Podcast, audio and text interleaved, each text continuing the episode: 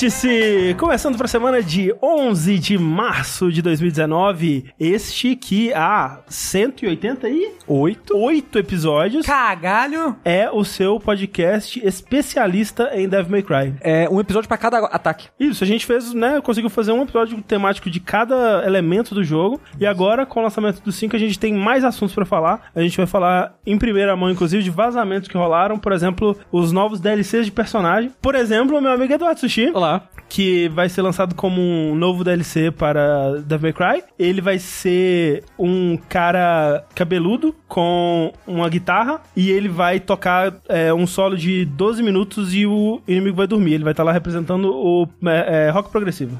Exatamente. Só queria dizer, falando de música de Devil May Cry e de personagens de Devil May Cry, cada Ah. personagem ele tem sua música de batalha, né? Seu tema. Cada um representa ali um, um, né, um estilinho. Exato. E assim, a gente tava discutindo antes do episódio, não é no jogo, mas a gente entrou num consenso. Eu e o André, no caso, porque o Rafa, ele aparentemente não conhece muito de rock e coisas do tipo. O Dante seria o tiozão que ouve esse de si. Houve DC, Motorhead. Bruce Motorhead. Dixon. Não. Não, mas ele tá um pouquinho à frente dele, assim. Ele é Ah, mais é? old school, é. O Bruce Dixon é mais old school. Não, old school. Não, se ele é muito old school, ele ouve é, Beatles, Elvis, Não, não, é, calma, Elvis calma. Presley. Não, Black Sabbath pra frente, assim.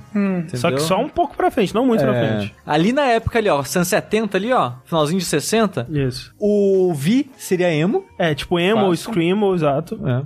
e o Nero seria uma parada mais power metal, assim. É, power metal, pop, é tipo um Evanescence, assim. Tipo É. um Detonautas. Tipo um detonauta. Exatamente. o nome do episódio vai ser tipo do Mas além de mim, nós temos Rafael Kina, Olá. que ele vai vir no segundo pacote DLC de Devil May Cry 5. Segundo pacote. E a trilha de combate dele vai ser remix de memes. Isso. Vai ser só remix de memes do YouTube, né? Tipo, Exato. Mãe, o forninho caiu. Mãe, mãe. É Assim vai ser. Exatamente. Eita, é. Giovana. E- Eita, Giovana. Como é que é mesmo? Brasil, olá, olé. Brasil, olá, olé. Olá, olé. Que inferno. Olá, olé. O André ama que eu canto. Eu, eu acho que a gente vê essa música só uma vez a cada mês, dois meses aqui em casa. Toda vez que vem visita, eu mostro essa música pra visita. É uma tristeza na minha alma. É muito bom. Eu acho ruim, mas acho bom. Eu acho bom, mas acho ruim. Mas temos também André Campos, Sou eu. que virá no terceiro pacote de DLC, que virá representando o sertanejo universitário. Isso. Ele vai ser muito branco, muito hétero, e ele vai tomar muita galhada. Ele vai ter uns galhos gigantes assim na cabeça, e quanto mais traído ele for, mais galho ele vai ganhando, assim. Vai... Esse é o Devil Trigger dele. Caraca. É o galho trigger. Ele recebe um- uma mensagem assim, ele começa a chorar e. Isso, e vai crescendo as o gaiadas. Acho bom. Arrastando É. no, no- no teto. Parece bom, são bons personagens. É, mal posso esperar pra gente, né, jogar com todos eles aí, pra dar o nosso parecer. Mas enquanto isso não acontece, estamos aqui para mais um podcast de joguinhos, né, onde a gente vai falar do que a gente tem jogado. Pra quem não sabe, aí o Vértice ele acontece semanalmente, sendo que nos episódios de número par a gente fala dos jogos, dos lan- lançamentos que a gente tá jogando. Nos episódios ímpares a gente fala das notícias que rolaram durante a, a última quinzena. E lembrando também a todos vocês que, se você por acaso está ouvindo a versão editada desse podcast, que ele acontece ao vivo no nosso canal da Twitch, na twitch.tv barra jogabilidade. Você pode, quem sabe, ver é, aqui na próxima quarta-feira, daqui a uma semana, e acompanhar toda essa maravilha, essa, essa alegria, essa beleza. Também lembrando que no final deste episódio nós vamos falar com os nossos apoiadores no Discord. Então, se você está no grupo do Discord, já vai pensando aí numa pergunta, já vai pensando aí num tema pra gente discutir, porque tudo que acontece aqui, não só os podcasts, não só os vídeos, mas tudo, toda essa infraestrutura, toda essa casa é, existe e é mantida graças a pessoas como você que vai lá no patreon.com/barra jogabilidade, no padrim.com.br jogabilidade e também no picpay.me barra jogabilidade e contribui com o que dá. A partir de um real aí a gente já fica feliz. Se você quiser participar dos nossos grupos ou ter o seu nome lá como agradecimento nos vídeos ou participar do grupo do Discord pra gente conversar com você, tem um- uns tierzinhos um pouco mais altos ali, mas a gente agradece todo tipo de contribuição.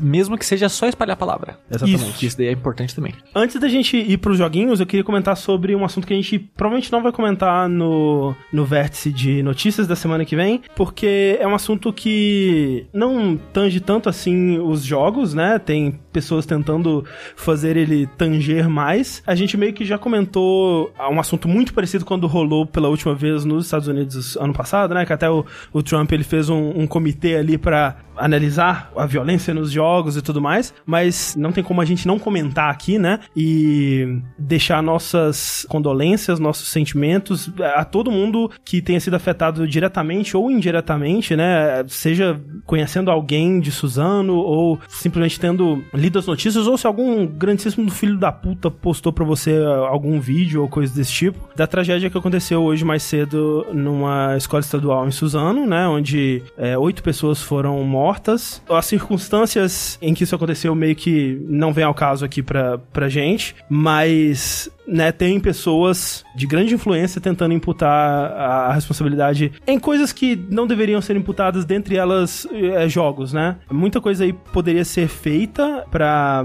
melhorar, é, e, talvez não culpar, né, mas impedir que isso, esse tipo de coisa aconteça com frequência no futuro, dentre elas levar mais a sério saúde mental, quem sabe, né, um, uma discussão mais madura sobre porte de armas e esse tipo de coisa, mas muita gente vai querer apontar para os jogos, como já se tornou um clichê quase. É um clichê tamanho que a gente que já viu isso um milhão de vezes, uhum. a, a, gente acaba até tipo, ai, para, vai. Nem dá mais atenção pra esse tipo de gente, mas às vezes esse tipo de gente é influente o é, suficiente. O, o né? assunto é super saturado pra gente, por isso que a gente não gosta de, de nem de comentar aqui, que a gente já comentou tantas vezes. Mas o que eu queria dizer é que se esse assunto surgir, e ele vai surgir, ele tá surgindo, né? O, o Mourão, ele comentou já sobre isso, a gente viu é, aquela no, novelista Glória Pérez, Glória Pérez é, que é autora de novelas da Globo, tweetando sobre isso. Outras pessoas de grande influência vão falar sobre isso. E o que eu peço é que não haja de forma defensiva, tipo, ah, meus jogos, vocês estão querendo destruir os meus jogos e tudo mais. A menos que seja uma pessoa claramente trollando, se abra ao debate, se abra a tentar explicar, se abra a até questionar a representação da violência nos jogos mesmo. Que eu acho que é claro, é muito óbvio, já foi comprovado por um milhão de pesquisas que jogos violentos não criam pessoas violentas, né? Mas... Inclusive, como eu falei, tem uma pesquisa da Oxford recente, recente né? é. que mostra isso, que não existe relação entre jogos violentos e pessoas violentas.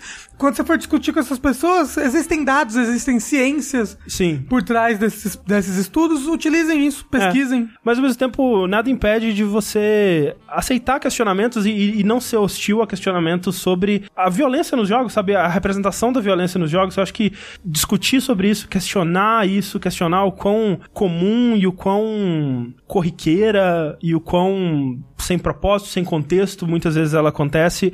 Isso só vai melhorar, sabe? É, é participar dessas discussões e, e não agir de forma infantil, tipo, ah, o meu brinquedo, estão tão criticando meu brinquedo, ah, ninguém vai criticar meu joguinho, não. É, aqui é gamer, true gamer, carteirinha, blá blá blá e tal. Esse tipo de atitude só prejudica, sabe? Só é, enfraquece a, a, conversa e essa conversa ela, ela é importante que ela continue a acontecer. Eu acho que nos últimos anos, por esse tipo de conversa, a gente tem visto a violência mais bem aplicada nos jogos, sabe? Com mais contexto e com mais peso, até funcionando melhor para narrativa ou para mecânica e tal. E eu acho que isso vem dessas conversas, sabe? Então, é meio que isso. A gente sabe que não tem relação, mas a conversa vai existir e eu espero que você tenha um pouquinho de paciência para argumentar e ouvir também. Ouvir é importante. Talvez um argumento que seja contra os videogames, ele não esteja simplesmente lá para defender um, um ponto de vista político pró maioridade penal ou legalização de armas. Talvez ele seja um argumento que te vai fazer pensar e ver violência nos jogos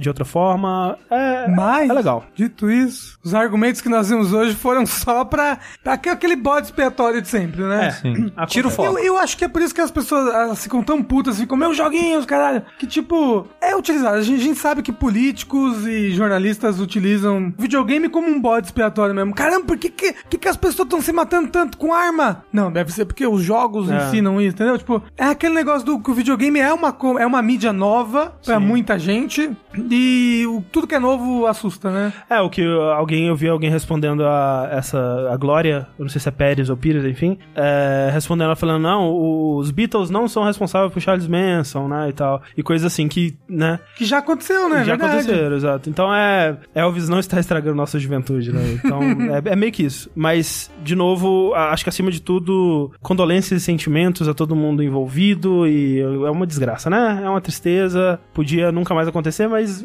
infelizmente a gente sabe que não vai ser a última vez. Vamos mudar um pouquinho o clima pra uma coisa mais alegre. E o que que tem mais alegre? Não existe, acho, coisa mais alegre que Mario. N- não. O Mario é bem alegre. Mario é Assim, alegria. o Mario em si, ele é alegre. o mundo o todo do mundo, Mario. entendeu? Tudo. Não sei. É assim, ó. Você para pensar que as pessoas estão sendo raptadas e estão ok com isso. É, então, é tudo Então, tão de ok, boa. É, é, tudo tipo, ok. é. É tudo uma brincadeira. É, é tudo um grande teatro. O Mario 3 já nos ensinou. Mas que jogo é esse, Rafa, do Mario? A gente vai falar do mais velho novo jogo da franquia New Super Mario Bros. Que já é o de Super Mario Bros. Isso, que é o New Super Mario Bros. U Deluxe. Que nome maravilhoso. Nome mara pequeno, simples, fácil de falar. Né? A criancinha, o bebê de 3 anos. Papai, deixe-me jogar New Super Mario Bros. U Deluxe, por favor. É um jogo simples. Tranquilo. Que ele era de Wii U, Uhum. certo? Ele foi um jogo de lançamento do Wii U. Que a Nintendo falou, caramba, a gente precisa de um jogo de peso, meu. Aqui pra lançar com esse console que todo mundo acha que é um controle. O que, que a gente vai fazer? ah, já sei, vamos jogar, mandar esse jogo aqui que todo mundo acha que é o jogo do Wii. Também, já que ninguém sabe, né, direito das coisas. E de longe é- parece E de- idêntico. De, longe é um jogo assim, tipo, nossa, nunca vimos essa franquia, né, do New Super Mario Bros. antes. Só tinha tido na época uns três New Super Mario Bros. Não, teve um de Wii e um de DS, não foi? É, começou com o de DS. Começou com o de DS, aí, Aí- teve um de Wii, aí tem um de Wii U e tem um de 3DS. Mas acho que o de Wii U foi antes do 3DS. Foi, foi, o, tra- o 3DS foi o último. E é uma série de Mario que eu meio que não tenho tanto interesse assim, sabe? Por dois motivos especificamente. Um, é a estética. Eu acho que é uma estética tão sem personalidade, sabe? Então, ela é uma estética que era bonita no DS, porque é o DS, né? O DS não É. conseguia fazer muita coisa. Então, olha, era um Mario com modelo em 3D, né? 2D, Panzer era, bacana. Mas eu acho que depois, tipo, no Wii, principalmente no Wii, ele já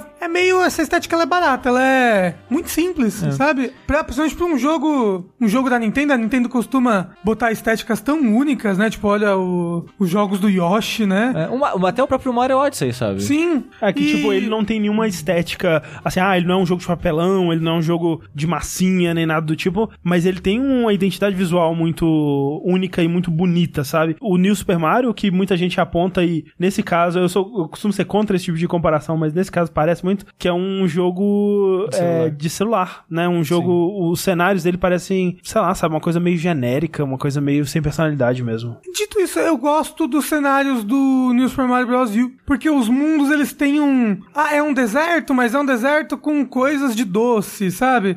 Ah, o primeiro, o, o Acorn Plain, ele tem um, umas formações geológicas atrás, assim, que são características desse jogo, entendeu? Eu, eu acho que cada mundo, na verdade, é uma comida diferente, né? O mundo da- das nuvens lá é tipo merengue. É. É, é sempre alguma coisa com comida e ingredientes. Japão gosta muito de comida. tipo. E não é novo pro Mario, né? Que tinha um mundo de chocolate, né? No Super Mario World, e coisa do tipo. E falando sobre o Super Mario World, essa série, ela meio que continua na vibe do Super Mario World, né? É principalmente esse. E é meio triste porque eu joguei um pouco do Wii e eu tinha achado meio. É, é tipo, é um Mario meio xoxo, mas né, ok. E eu gostei mais desse do que eu gostei do Wii. Mas é inegável a sensação de, de um jogo mais pra iniciantes, talvez pra crianças e tal. Porque ele parece um jogo muito mais xoxo de modo geral, sabe? Um, um exemplo, assim, que eu, eu acho que ele se limita demais, eu acho que ele se coloca numa caixinha muito fixa, assim, sabe? Um exemplo, o Yoshi, ele não sai da fase. Não. Você pegou o Yoshi naquela fase, terminou ela, ele fica naquela fase, ele não vai embora com você. Por quê? Porque o jogo, ele é muito delimitado. Olha, nessa fase você só pode fazer isso. Ela vai te dar aquele power-up. Você vai fazer... tu- Então é tudo tão fixo e engessado, sabe? Que é meio triste. Então, e ele é pensa muito, eu acho que no- nos iniciantes também, sabe? Até, por, por exemplo, você pode ver a inclusão do Nebbit, Sim. né? E, da, e nesse agora da Toadette. O Nebbit tinha antes, já na... No Wii U? no- sim, mas só no Luigi. Ah... Só no Super Luigi U. Que o Nebbit, ele é o modo super super easy do jogo, sabe? É, que os inimigos, eles não causam dano, né? É, não. E, e a Toadette Por exemplo, ela pode cair uma vez no buraco sem morrer. Ah, pode? Pode. Olha quando só. ela tá co- como princesa, né? É. Ah, e assim, isso daí pra mim é ok. Esse, ter esse modo mais acessível, acessibilidade, eu acho, acho de boa de ter. Ah, não, mas sim, mas o que acontece é que as fases, por exemplo, elas são fáceis, simples e pensadas, menos do que o do Wii, graças a Deus, mas pensadas pra ter quatro pessoas, entendeu? Ah. É, eu, eu- realmente é menos, porque o no Wii era meio até feio o mundo, porque era tudo muito É espaçado. tudo muito largo, né? É. É, o mundo do Wii, é. É, e aqui você não sente isso. Mas o o que eu quero dizer é que eu não vejo problema o jogo ele ser um pouco mais pra iniciantes, dele ter esses personagens mais fáceis e tal. E eu até tô jogando o modo do Luigi com a Toadette e tô achando ela muito legal de jogar. Exatamente pelo que o jogo não é normalmente, que eu acho que você tá falando, né? Que eu acho ele engessado demais, comparando com o Super Mario World, que é o meu favorito. Ele tem a parada da capinha. A capinha tem múltiplas funções. Ela pode voar, ajuda você a correr, você pode atacar os inimigos, quebrar caixinhas. Ela tem várias funções. Aqui nesse jogo, as roupas meio que são uma função só. E você meio que. Menos a roupa do pinguim, que é maravilhosa. Tudo do jogo parece muito engessado. É tudo muito. Essa coisa só vai fazer isso, essa fase. Você, ele me- eu sinto que ele te prende mais, é isso que eu quero dizer, sabe? E isso é meio broxante, sabe? Você consegue fazer um jogo acessível, com facilidade, sem restringir os jogadores, sabe? Então, eu acho que um jogo, quando você tá jogando com quatro pessoas, o mundo dele não pode ser muito maluco. Não pode ter muita maluquice, muita coisa louca acontecendo em tela. Você imagina, por exemplo, o Donkey Kong Country Tropical Freeze. Ele é uma loucura, certo? Tem a, a tela tá virando de ponta cabeça, tá caindo numa nevasca, tá tudo pegando fogo e rodando. Com uma e duas pessoas, até com duas pessoas já é um pouco mais complicado aquele jogo. Mas com uma pessoa, tudo bem, você consegue manejar aquilo. Quando você tá jogando com quatro pessoas, que é o que eles normalmente querem, né? Tipo, ou o quanto que o game design, o level design vai estar vai tá abrangindo, o mundo tem que ser menos louco. Porque as pessoas já vão estar fazendo muita loucura ali. Então eu acho que ele, ele é um pouco puxado pra trás por causa disso. E ele só se deixa aí, tipo, em dificuldade, em loucuras, nas fases secretas da estrela, que são as fases que você tem que zerar o jogo pegando todas as moedas Sim. opcionais. Porque aí, tipo, ele fala: Ah, se você já fez tudo isso, é porque você tá de boa. E aí ele, ele te dá umas oito fases bem difíceis, com uns conceitos bem bacanas, mas só. Mas, de novo, eu nem digo que o problema pra mim do jogo é a facilidade dele. Não, eu não acho também. O, o problema é essa sensação que eu me sinto preso. Eu- parece que o jogo tá me segurando o tempo todo, sabe? Mas que assim, é, as fases, elas são como, vamos dizer, uma fase de Donkey Kong onde é um conceito por fase. Tipo, essa vai ser a fase. É, vai- é isso? Sim, Então sim. eu acho legal isso. Assim, teoricamente, não, eu não joguei. Mas, por exemplo, eu entendo o game designer querer assim, não, eu vou criar essa experiência aqui e ela vai ser balanceada. Eu tenho o controle do que, que você vai ter acesso, eu tenho controle do que, que cada habilidade vai fazer e tudo mais. E um dos meus problemas, assim, com o Mario é, World, por exemplo, é que eu sinto que ele não tem isso. Eu sinto que as fases elas são meio que fases, assim. Tem algumas que tem, são temáticas e tem é, seus temas, né? Seus, seus, sua identidade. Mas eu sinto que muitas são fases, assim. Essa, essa ideia me agrada mais do que. Talvez as habilidades novas sejam realmente desinteressantes, como você estava falando, mas. Eu não acho, eu gosto. É, eu, Assim, eu- exceto, o, por o exemplo- esquilo é uma versão pior da capa, sabe? Ah, eu gosto do esquilo. Eu gosto bastante. Ah, mas ah, eu, eu falei do pinguim porque eu acho que é a habilidade que eu mais gosto. porque ela nada, ela, ela escorrega de barriga no gelo, ela joga o mesmo poder da, da florzinha de, De gelo. de gelo. E a florzinha de gelo, quando você pega a florzinha de gelo, você pode congelar o bicho e jogar ele pra ele fazer um strike, assim. Então eu gosto, eu gosto das habilidades. A única coisa que eu sinto mesmo que eu desgosto desse jogo, e eu, eu gosto bastante dele, eu acho que dos New Super Marios, ele é o melhor, né? Dos quatro que tem, ele é o melhor. A única coisa que eu desgosto é isso que eu falei, tipo, a fase nunca tem muita, lou- muita loucura acontecendo. Tem uma fase, por exemplo, que é uma fase que tem inimigos gigantes. E essa fase é essa temática dela, vai ter só inimigos gigantes. E a única no jogo que eu me lembro. É, então, porque cada fase tem uma, um temazinho, uma mecânicazinha própria. Sim. E- mas isso. Que, tem a- aquele negócio que a Nintendo tem de fazer evoluir em três, em três etapas, né? Te apresenta a mecânica Aham. de maneira segura, aí te faz, tipo, brincar bem com aquela mecânica e depois faz, faz uma reviravolta na mecânica no final. Que é o que eles fazem, por exemplo, também com Mario Galaxy, assim, que é, é, Sim. assim, as fases do Mario Galaxy sempre vai estar voltando nas mesmas, nos mesmos mundos, né? Mas toda vez que você volta para objetivo objetivos diferentes, a fase vai estar um pouquinho diferente. Ah, nessa aqui o Yoshi vai estar liberado, nessa aqui você vai ter acesso a essa roupa de abelhinha, por exemplo, sabe? E aí o caminho vai ser outro, É, e aí né? o caminho vai ser outro. Você vai. Ele, tipo, o game designer ele vai controlar o que você tá tendo acesso, né? E eu, eu gosto disso. E essa filosofia, né, que vocês estão comentando, ela é um pouco mais moderna, né? Na época Sim, do sim, sim, Super Mario. World, não tinham jogos que faziam isso. Não. E até meio louco se pensar pra época, cada fase ter coisa completamente nova. É uma das coisas que eu amo em Donkey Kong Country do Super É. Nintendo. Eu gosto das duas filosofias. Eu gosto da filosofia do Mario World, porque eu acho que ela funciona. Ele é em mais que- aberto, né? Em questão de liberdade. Aham. E de fato, as fases no Mario World, a maior parte são só fases. Elas não têm uma mecânica específica, elas não têm um. um Uma narrativa, flow. digamos é, assim. porque essas fases, as fases de hoje em dia, do Mario, elas têm uma narrativa, né? Como eu falei, ela introduz, desenvolve e conclui aquela mecânica da fase. E no, no Mario não, no Mario World não era desse jeito. E, mas eu gosto também porque ele te dá mais liberdade no Mario World.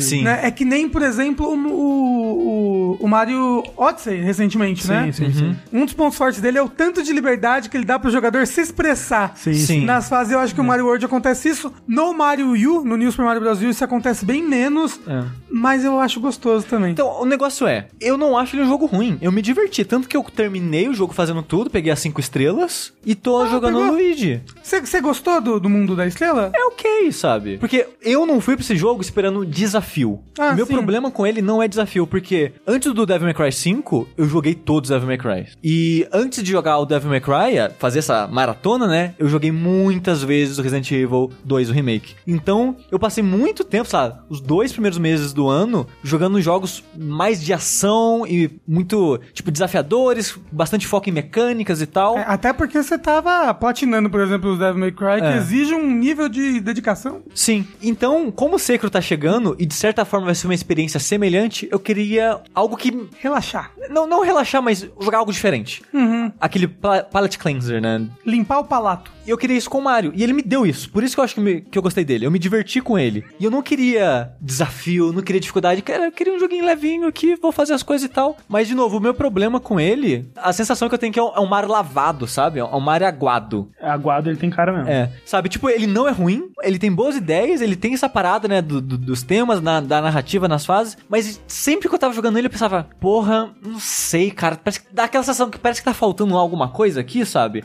Eu, eu não tenho todo o conhecimento de level design, narrativa, sei lá, ver um, um vídeo do, sei lá, do Mark Brown, que ele fala sobre o level design do Donkey Kong Country, e ele dá umas pinceladas, assim, de por que que é melhor do que o Mario, esse Mario, por exemplo.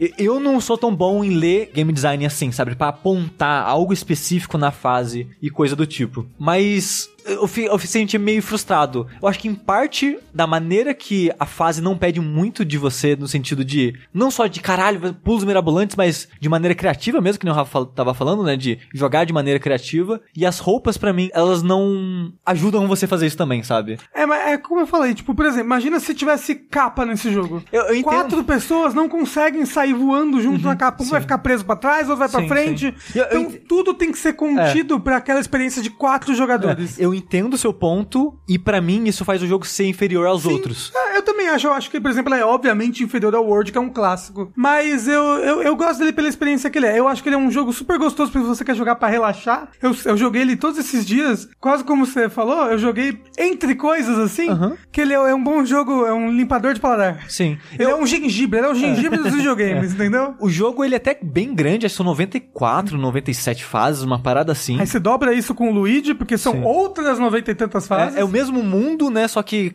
cada slotzinho ali no mundo é uma fase diferente e tal. Sim. A única coisa que é igual, assim, dos dois é o boss. E mesmo assim, o do Luigi é um pouquinho mais difícil, se eu não me engano. E como o Rafa tava dizendo, eu praticamente não foquei exclusivamente nesse jogo também. Era tipo, ah, ah, eu vou no banheiro, vou levar o Switch. Ah, tenho 10 minutinhos aqui, vou pegar pra jogar umas fases. E eu fui jogando o jogo inteiro assim, até basicamente os últimos dois mundos, que o jogo tem oito mundos, né? Os últimos dois, eu liguei na TV e não vou jogar aqui com calma e tal. Mas tirando isso, eu achei um ótimo jogo pra isso, sabe? Jogar entre jogos, jogar entre partidas. Então, ele funciona muito bem no Switch. Por ser portátil, Sim. porque, tipo, no Wii U, né, ele é- era um jogo de console de mesa. Você- não, não era sempre portátil. é um jogo que você tem que sentar pra jogar. Eu acho que ele sendo portátil, ele é, é meio que como foi o original, né, o, o New Super Mario Bros. original, que é de Aham, DS. Ele tem essa função, tipo, ele é um bom jogo pra você jogar no carro, né, pra você jogar indo no banheiro. Não enquanto dirige. Por favor. Não, enquanto dirige, melhor ainda. Que isso, gente. Mas ele é um bom jogo pra isso. Eu acho. Eu, eu gosto bastante dele, mas gosto mais do Luigi. Do New Super Luigi U. É, eu ele tô no comecinho ainda e tô com a Toadette porque eu queria experimentar ela e gosto mais porque, apesar da roupa de Pichette ser basicamente uma roupa de esquilo um pouquinho melhor, Ela te salva de morte no buraco? é que eu nunca caí no buraco pra se descobrir isso, então... Aff, é muito pró. Muito Elite Game. É, mas eu gosto de jogar com ela. E Mas eu, eu gosto dessa sensação de 100 segundos, corre. é, ela dá 100 segundos a mais, então não tem isso. Porra, não, essa é a melhor coisa do jogo. Vai, vai jogar com o Luigi. Eu não quero pressa, eu quero só ter jogar de não, boa. mas é- não, essa é a parte legal mesmo, é 100 segundos, corre. Não, eu te- eu só- a parte legal pra mim é jogar de boa. Sabe uma coisa que me irrita nesse jogo? Quando você morre, é uma tela de loading pra te mandar pro world map. É. Aí você quer. Ok, eu morri, eu quero jogar a fase de novo. Aí você entra na fase, outro load pra entrar na fase de novo. É. É tipo. Ainda bem que não é um load gigante, mas é, É. tipo, você não precisa me jogar É um pra minuto fora da fase cada vez que eu morro. Assim, é igual a ideia do jogo ser aguado. Ah, é pra né, quatro pessoas e tal. Ah, joga pro mundo porque você tem a opção de, né? Você pode. Tem um inventário que tem uns itenzinhos, você pode usar. Foda-se, cara. Eu entendo a ideia, mas é muito chata. Porque das mil vezes que eu morri no jogo, cinco eu usei item, sabe? Ti- Tinha que ter uma maneira Elite. menor de fazer isso. Sushi, Oi. falando em jogos que tem loadings muito frequentes, A gente vai falar então do Trials? eu sei, eu tava pensando em outro jogo, mas você que sabe. A, a Dan Devil May Cry também. Ho- Hoje é, hoje é os jogos do loading. Porque assim, Trials tem loading pra caralho. Olha. É, aquela hora que você foi tomar banho, você ficou num loading infinito pra entrar na fase. Acho que foi uns 3 minutos de loading. Mais, não sei, tava muito, demorou muito. O André puxou um jogo, mas eu já vou falar desse então. Do Trials. É, do Trials. Ok. Eu tenho que fazer um. deixar um aviso aqui antes, porque eu nunca joguei nenhum jogo da série Trials até então. Trials, no caso, o joguinho de moto da Ubisoft, né? Que é focado em física e tal. Começou como jogo em Flash e tá aí. E estourou mais no sucesso com aquele Trials HD, né? Na geração 360. Saiu no Xbox Live Arcade na época que não tinha tanta coisa ainda. Né? É. Se- Mas eu, eu, eu tinha um CD pirata que tinha ele. Assim, porque ele, ele o primeiro, a primeira versão dele era pra PC e era em Flash, era um joguinho. Não, não, não. Eu tinha o Trials HD no meu 360, Ah, que eu acho que ele deve ter lançado numa coletânea de jogos. Ah, talvez. É então. possível. Não sei. É possível. De jogos da, da Xbox Live em físico. É. E eu acho que o HD era o mais elogiado até hoje. A série ficou quase anual, como tudo que a Ubisoft faz. Eu acho um que tempo. o mais elogiado era o Evolution, mas. É o Evolution? Ah. Qual que é o Evolution? É o segundo, depois do HD. É, é possível, é possível. É porque eu lembro que as pessoas gostam mais do começo dessa geração, dessa era do Trials, porque depois começou a sair, sei lá, do Unicórnio, que é o fantástico, o futurista. É, o que eles se perderam mesmo foi o Trials Fusion, eu acho, que, Que é era um que... futurista. É aquele que você joga com uma família e aí tem fase que é fora da moto, que você sai andando atirando, vira tipo um contra. Não sei, tem isso? Tem um Trials que é assim. Não, não Nossa, era nem- isso não. nem vi esse. Mas esse ou eles se perderam nesse Fusion que ele era... Ele incluiu uma parada de fazer manobra e, e esse tipo de coisa. É. O negócio é anual, gente. Não, não dá certo. É, não anual. foi- eu acho que ele não virou anual, mas foi bem próximo disso, sim. E a impressão que eu tenho de acompanhando, sei lá, o Giant Bomb, que lá eles gostam muito de Trials, né? É que o jogo foi piorando, assim. Ou saturando ou piorando ou os dois. Mas aí, o pessoal que é fã de Trials, quando saiu Rising, que é o atual, né, o que eu vou falar agora, o pessoal falou, agora, Trials voltou. É isso. Trials tá de volta, gente. Eu falei, beleza, agora eu quero dar uma chance pra esse jogo, porque eu meio que perdi o momento na época, e depois, quando eu tinha mais oportunidade de comprar mais jogos, tava numa vibe que o pessoal não tava elogiando tanto. Aí eu resolvi dar uma chance pra esse, então eu tô falando de um ponto de vista, de uma perspectiva, da primeira vez que eu tô jogando. Pra quem já jogou, muita coisa que eu vou falar aqui, cara, você tá falando, sei lá, do Trials HD aqui, sabe? Mas o, o que é Trials? Ele é quase um jogo de plataforma de moto. É um Excite Bike HD. Quase isso também. Porque ele é um jogo de moto, mas ele não é de corrida necessariamente, né? Ele é 3D, mas a moto, ela tá presa num plano 2D, né? Como as- algumas pessoas gostam de chamar de 2.5D. E você tem que chegar do ponto A ao ponto B dessa fase, dessa pista, com sua moto. E passando por loops e pulos e obstáculos malucos. E tudo isso usando de física. Você levantando ou ficando de pé na moto, né? O, o piloto ali. Empinando ela, acelerando ou dando ré e coisas do tipo, né? E o jogo ele é totalmente totalmente baseado em física. E é engraçado porque ele se acha a parada mais real de física da história do universo. E tipo, ele obviamente ele tem fundamentos em física, mas ele extrapola absurdamente física. A impressão que eu tenho, É, não, ele é, ele é bem fantástico, eu acho, na maneira É. como porque uma moto não funciona desse jeito que É. tá mostrando, não. Porque, tipo, na tela de loading, eles vivem colocando avisozinhos e fazendo piadinhas. Eu acho engraçado que um dos avisos é, é, quer fazer parte da comunidade de Trials? Entre no barra R barra é, Trials. Tipo, eles estão passando link pro Reddit, sabe, no próprio jogo. Ah, sim. E uma das coisas que aparece ali é, se Isaac Newton, ou Einstein, não lembro qual figura da física eles usam, tivesse jogando Trials, eles iam mandar muito bem porque eles manjam de física. E tipo assim, realmente tem física nesse jogo, mas né, vamos com calma, porque tem umas paradas al- alucinantes. É. É, é- é física de videogame. Exato. é. Física de lua. Tem momento pra estar na lua. E aprender a jogar esse jogo é quase como aprender um novo idioma, né? Porque é tudo muito estranho. É muito bizarro. Tipo, você aperta o acelerador, a, a moto vira um mortal. Você, caralho, só apertei o acelerador. Que porra que tá acontecendo aqui? Porque na vida real, você aperta o acelerador e você não, não imediatamente cola na moto com seu É. corpo, a moto voa. É, voa, exatamente. Então, até você aprender todas essas firulas do jogo, leva um tempo. E é muito gostoso quando você sente que você tá controlando isso. Tipo, você sabe o que você tá fazendo no ar, você sabe o que você tá fazendo nas subidas. É muito gostoso você sentir que você dominou essa parada. Só que ele quase nunca deixa você sentir assim, né? Porque a próxima fase vai ser sempre mais escrota, né? Vai ter sempre os desafios mais bizarros. É, a minha, assim, eu joguei o Trials clássico, aí depois joguei o Evolution e um pouquinho do Fusion, né? A minha impressão Trials é essa, que, tipo, eu sinto que ele chega num nível de dificuldade que eu não quero mais. Eu acho que ele eventualmente exagera. ele vai, ele vai pra um ponto que eu não tô mais me divertindo. Eu tô, tô de boa.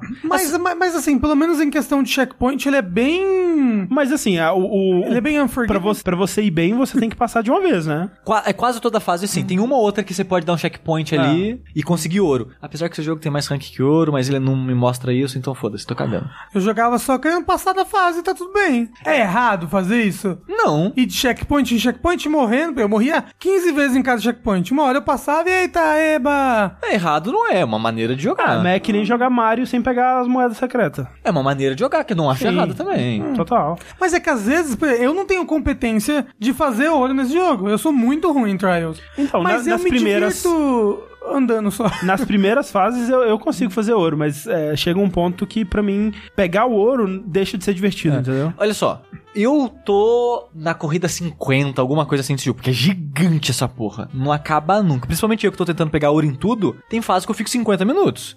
Para, eu sinto, eu não tenho certeza que o jogo não marca, mas a impressão que eu tenho é que já joguei umas 15 horas ou mais dele. E esse jogo não parece estar perto de acabar. É muito bizarro isso. Mas a primeira fase que eu senti que, fudeu, eu não vou pegar ouro nessa, foi a última fase que eu joguei hoje, quando o Rafa tava chegando em casa. Sim. Rafa chegou A e do falei... barril explosivo, né? É. Rafa chegou e falei, Rafa, essa é joga essa fase aí, ó. É a primeira que eu não consegui pegar ouro até agora no jogo. E ela é a parada que eu não sinto que eu vou conseguir pegar ouro nela, porque ela é muito escrota, porque ela é cheia de barril explosivo, se encostar um milímetro. Chegou, respirou perto dela, explodiu. E você explodiu, né? Você tem que dar o retry. E pra eu conseguir ouro nela, tem que passar ela inteira sem dar retry. E como ela tem muito barril, eu tenho que ser meio que cauteloso muitas vezes. Então, eu terminei a fase, sei lá, com um checkpoint. E quando você usa checkpoint, o jogo te pune com acrescentando 5 segundos no seu tempo. Eu terminei usando, se não me engano, acho que um checkpoint, eu tava, sei lá, 20 segundos atrás do tempo. Eu falei, fudeu. Eu, não, eu tenho que ser mais, arriscar mais. Só que ela é muito difícil pra É, ela- exato, ela é muito difícil. É tipo, eu passei dela ali, só que como eu falei, uns 5, 6 checkpoints a cada checkpoint. É, o tempo eu tava final- gastando. Meu te- tempo no final foi 3 anos. Não, foi 10 minutos, se não me engano. É, Mas você deu 50 retries. Então, foi. Mas ó, eu me diverti. Foi É. bem legal. Então, tipo, é, é legal você aprender o jogo, a dinâmica dele, é legal você jogar as fases e tal, você se desafiar e tal. Eu não tenho isso de vou querer pegar os outros dois rankings secretos, que é, acho que diamante e platina. Meu Deus. E não vou fazer essa parada de, ah, vou pegar minha lista de amigos e fazer o melhor tempo, né? Que Trials fez muito sucesso na época com isso, né? Do pessoal tentando bater um tempo do outro. E nesse ele, ele faz coisas legais, eu não sei se já tinha no, no Revolution ou no HD, dos, dos Ghosts. Sim, sim. Já tinha neles? Aham. Que eu acho muito bom de fazer, dar essa sensação de competição, mesmo sem ter uma competição direta. Aham. Coloca o gosto dos outros personagens e tal, eu acho isso legal. E também porque você pode ver o que os caras estão fazendo pra passar dali, pra se inspirar em como passar daquele lugar. Mas o que esse jogo fez, que eu acho que é novo, e eu acho muito legal, são as aulas. E é, é bizarro. Que até as aulas desse jogo são travadas por level. E isso não faz muito sentido pra mim, mas eu vou falar, falar disso daqui a pouco mais. Conforme você vai jogando, você vai liberando mais aulas. E essas aulas é tipo, te ensinando a o que faz sentar na moto, o que faz levantar, ficar de pé na moto. E é um cara da comunidade. É um cara da comunidade? Ah, eu não sabia. E essas aulas é tipo, é um videozinho de uns dois minutos, te apresentando o conceito, falando a importância dele, o que que isso no jogo influencia, né? Tipo, a sua ação no jogo influencia, e depois te dá uma pistinha pra você colocar isso em prática. E eu achei muito, muito legal essa ideia, que vai das paradinhas mais básicas até umas paradas bem difíceis que eu não fazia ideia que eu fazia aquilo. Tipo, eu inconscientemente fazia aquelas ações, tipo bunny hopping, que eles colocam nesse termo de FPS aqui, que é tipo quando você senta na moto, você coloca peso na suspensão, e ela funciona meio como uma mola, que quando você levantar, ela vai te empurrar pra cima. Isso acontece, na vida real com essa força? Provavelmente não. Mas nesse jogo, tipo, você tá acelerando, você sentou e levantou rápido, a moto vai dar meio que um pulo pra frente, então você consegue pular plataformas retas, sem ter altura, com essa técnica. Então ele vai te ensinando umas paradas assim, e é bem legal. Porque, cara, sem isso, eu certamente não chegaria tão longe pegando ouro em tudo. Talvez era isso que faltava pro André? Talvez. Nos jogos antigos? Talvez. Talvez. É... A única coisa que eu não gostei desse daí, que eu lembro quando você tava jogando no começo? Sim. Tipo, ele fala, olha, vai de boinha aqui, olha, aqui você faz a curvinha, ha, ha, ha, ha. Aí você vai jogar, aí tem tempo aquela porra. Não, não é que tem tempo. Tipo, ele vai te recompensar com as moedinhas lá, com as medalhas, certo? É, é tipo isso, porque ele, como é uma aula, ele te dá nota de, tipo, sabe, de D a mais, uma coisa assim. E essa primeira aula é o mais grave disso, que ele fala, ó, às vezes, acelerar vai perder seu, vai diminuir seu tempo, porque sua moto vai ficar pulando e capotando e não sei Você o que vai lá. bater a cabeça? É, então você tem que aprender quando acelerar e quando não acelerar. E nessa mesma aula ele aprende as paradas de sentar e levantar. Então é várias ondinhas que se você segurar o acelerador pra sempre, você se fudeu, você vai capotar o tempo todo. Aí eu fui de boinhas, peguei rank D. Falei, porra, eu acabei de fazer o que você me ensinou, pode ser que eu possa fazer um pouquinho mais rápido nisso, mas calma aí, né? E o rank é por tempo. Aí o que que eu fiz? Fui igual um doido varrido, segurando o acelerador e tal, e consegui tirar. Sabe, tipo, jogo. Tá sendo contraintuitivo isso aqui que você tá fazendo. Mas as outras aulas fazem mais sentido. Essa é a, pi- a pior nesse sentido de não fazer. A nota ser meio que ao contrário do que ele me ensinou. Mas de modo geral, as aulas são muito boas. O que eu acho bizarro no jogo é que as aulas são liberadas com level, que nem eu comentei, e a sua progressão também é bloqueada com level. Como é que funciona isso? Toda vez que você termina uma corrida, uma pista, você vai ganhar um pouquinho de experiência. E Dependendo da dificuldade da pista, você vai ganhar mais ou menos. E quase toda fase, inicialmente, meio que tem um sponsor, né? Que o Trials, é, nesse jogo, não sei se nos outros é isso também, é como se fosse uma competição de esporte radical. E você tá viajando no mundo, né? Tem uma fase que é nos Estados Unidos, fase que é na China e por aí vai. Esse sponsor, né? O cara que eu acho que a, a, a ideia é que ele é uma marca te patrocinando naquela corrida, naquele lugar, uma coisa assim. Que são sempre sponsors, alguns são de marcas que existem mesmo, de coisas de moto. E esse sponsor, ele te dá um desafio. Tipo, ó, vence o ghost desse jogador. Termina essa pista sem cair nenhuma vez. Ou termina ela dando cinco cambalhotas pra frente. Ou alguma coisa assim. Vai te dar algum mini objetivo. E quando você faz esse objetivo, você ganha um, um bocadinho de experiência. Conseguir rank nas aulas também te dá bastante experiência. E tem meio que um minigame lá que são os desafios que eu esqueci, esqueci o termo agora, que eu acho que é a pior coisa do jogo até agora. Até agora, é muito ruim. É, também te dá experiência. Então, tudo que você faz no jogo dá um pouquinho de experiência. O que, que essa experiência te dá? Cada Nada. level você ganha um loot box. Ah, Opa. Porque esse jogo é um jogo da Ubisoft em 2019, né? Tem que ter loot box. Que Tem é... microtransação? Microtransação não, mas tem loot box. Tem transação. É, porque você não usa dinheiro diretamente pra comprar as coisas, mas você pode usar dinheiro de verdade pra comprar loot box. O que eu acho hum, a ideia é muito burra,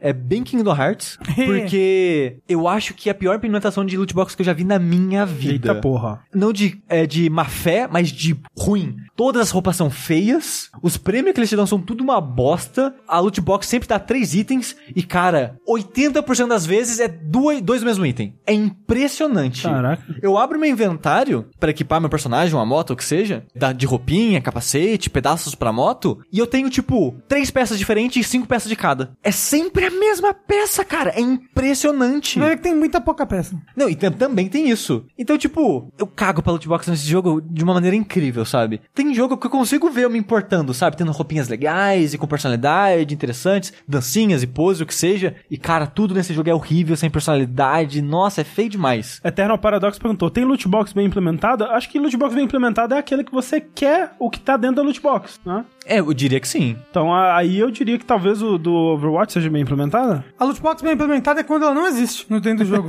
Não, tipo, ó. Tá brincando, mas eu gosto do Overwatch, pô. eu É acho- do, é do Overwatch Tem tem, coisas que você quer nela. É, tem bastante roupinha diferente. sim. Podia não ter é, som e spray? Podia.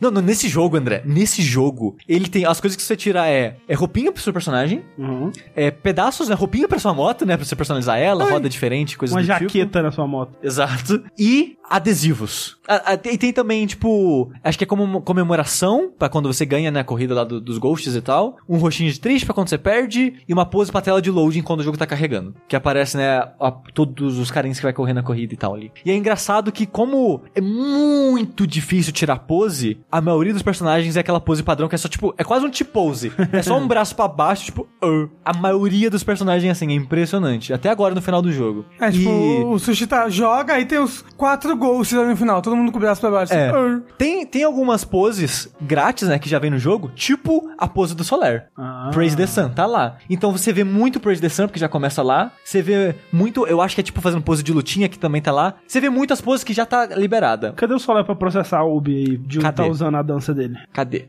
Mas, o que mais vem, o que mais vem, eu fico puto, porque nesse jogo, conforme você vai jogando, ele vai falar, desafio na fase X. Aí você tem que vencer três ghosts seguidos. Hum. Que tipo, vai te colocar com o Zequinha. Aí você tem três tentativas pra vencer as três pessoas. Certo. Se você morrer no meio, foda-se, não ganhou porra nenhuma. Mas se você vencer os três carinhas, você ganha uma loot box especial. Uou! Que ela, tem- ela tem uma chance maior de vir coisas lendárias. Aí sim, hein? Aí, a primeira loot box dessa que eu peguei, eu fiquei muito puto. Que eu abri ela, tirei três itens lendários e um raro. Era tudo adesivo. Era tudo, sei lá, uma letra numa fonte gasta. Caralho, que bosta. É tipo um semicírculo. uma meia lua. Ô, sempre quis um semicírculo, hein, gente? Cara, Esse sem- semicírculo representa a minha personalidade. Não, sem sacanagem. Você vai ver, é tipo, ah, tem, sei lá, 12 camisetas, 10 calças. Aí você vai olhar esses adesivos, né, que são umas três fontes diferentes de números e letras, várias formas geométricas e rabiscos e coisas. Deve ter umas 300, cara. Porra. É muito adesivinho desse pra você colar na moto no personagem, cara. É. Nossa! Você tem que completar o álbum, Sushi.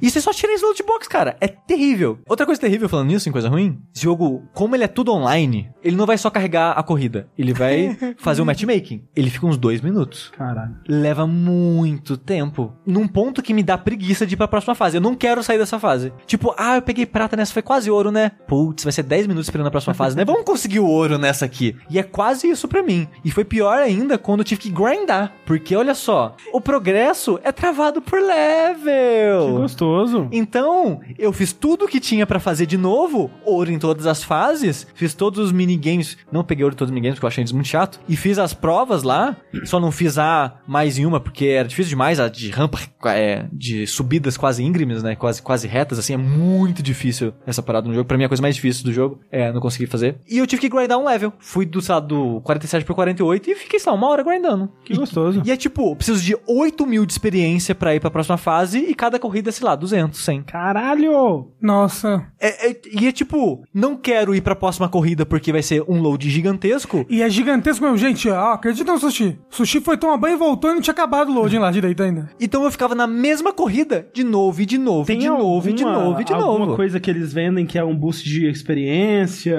ou alguma coisa assim? Que eu saiba, não. Eu não fui na tela de coisas que você compra com dinheiro de verdade. Entendi. Porque, como vários jogos desse tipo, você compra um recurso com o seu dinheiro de verdade. Tem algo ali que representa o seu dinheiro de verdade. Que é tipo uma noz. Ah, Que você tem um coletável no jogo que é tipo os esquilinhos. ah. Que os esquilinhos também te dão. É a sua única maneira em game de conseguir esse recurso. Eu consegui um. Parecia um coelhinho dourado. Então é isso, você conseguiu. É, Aham. são os coletáveis do jogo. Eu caí dentro de um buraco secreto e achei um. Olha só, obrigado. O serial player ali falou: esse jogo parece que é bom pro Switch também. Jogar portátil na fila do banco deve rolar. Só que no Switch, os loads são ainda maiores. É. Meu ou, Deus! Ou no Switch você consegue jogar no modo offline e, e não vai ter problema com isso. Que eu tenho quase certeza certeza que o problema do load é o matchmaking. Não, mas assim, a, a, eu ouvi realmente pessoas criticando muito o Switch por causa do loading. Nossa. Ah, eu não sabia que ele tava no Switch. Tá. É, então. Dizem que a versão do Switch é bem ruim, bem performance, load É, e eu tal. não Porra. sabia disso. Assim, ó, a versão de PS4, que é que eu tô jogando, já tem bastante problema de performance. Tipo, eu tô correndo, o jogo congela. Não é dropper frame, ele congela por um segundo e volta. Bizarro. E assim, tipo, ele não é um jogo tão bonito assim É. pra rodar mal no Switch, sabe? É. O Switch tem jogos mais bonitos que isso. Não, e ele é visualmente bem inferior também no Switch. É.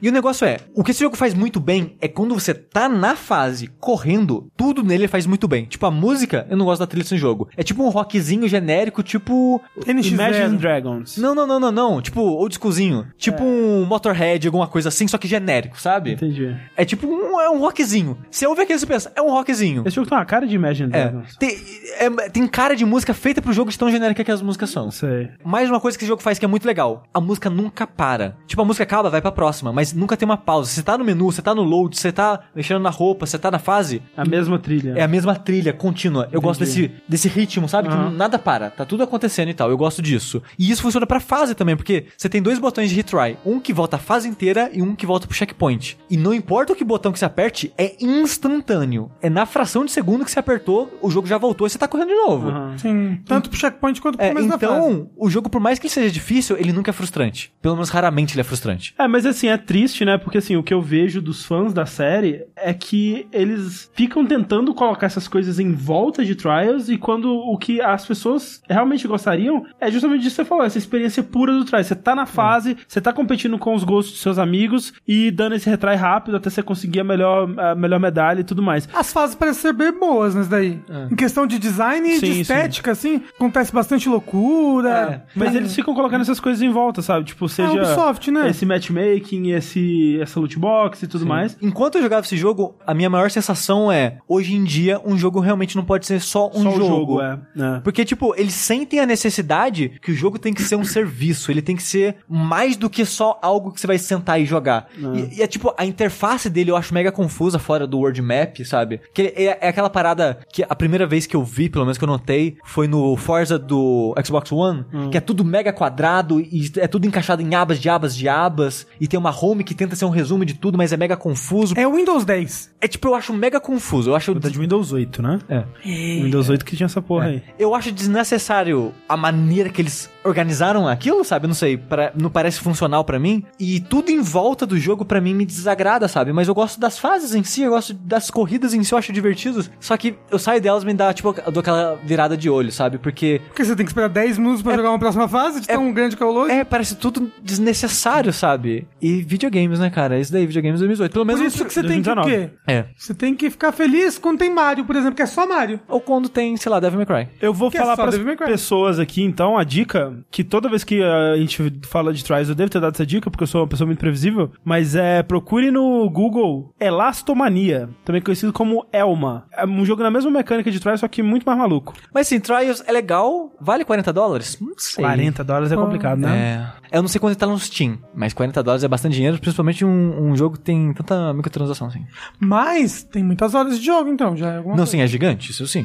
Falando de jogo que é só um jogo, eu queria falar desse pequeno petit joguinho chamado Ape Out. Esse Ape Out ele foi um jogo desenvolvido principalmente por uma pessoa só. é, durante bastante tempo a gente ouviu falar sobre esse jogo já alguns anos atrás. Eu lembro de um trailer dele que ele estava anunciado para 2016, eu acho, uma coisa assim. Ele foi desenvolvido principalmente por um sujeito chamado Gabe Cuzilo com a ajuda do Matchbox e uma pessoa que vocês talvez reconheçam o nome, que é o Bennett Foddy, que é o game designer aí, mais recentemente, do Getting Over It with Bennett Foddy, que é aquele jogo do cara preso num caldeirão com um martelo e ele tem que escalar a montanha. É o Hulk, não é? Esse daí mesmo. O Ape Out, ele é um jogo que ele pode ser facilmente resumido como um Hotline Miami com macaco. Basicamente, assim, a ideia é que você é um gorila, na verdade, né? Então um macaco não é gorila. É, é um gorila, você é um gorila que está preso no começo do, do capítulo, da, da fase, digamos assim, e você tem que escapar de onde você tá, né? O jogo ele é dividido em quatro capítulos, mais um capítulo extra, secreto, bônus, que é muito legal. Em todos eles ele começa preso numa situação específica e até o final do capítulo você vai conseguir a sua liberdade, né?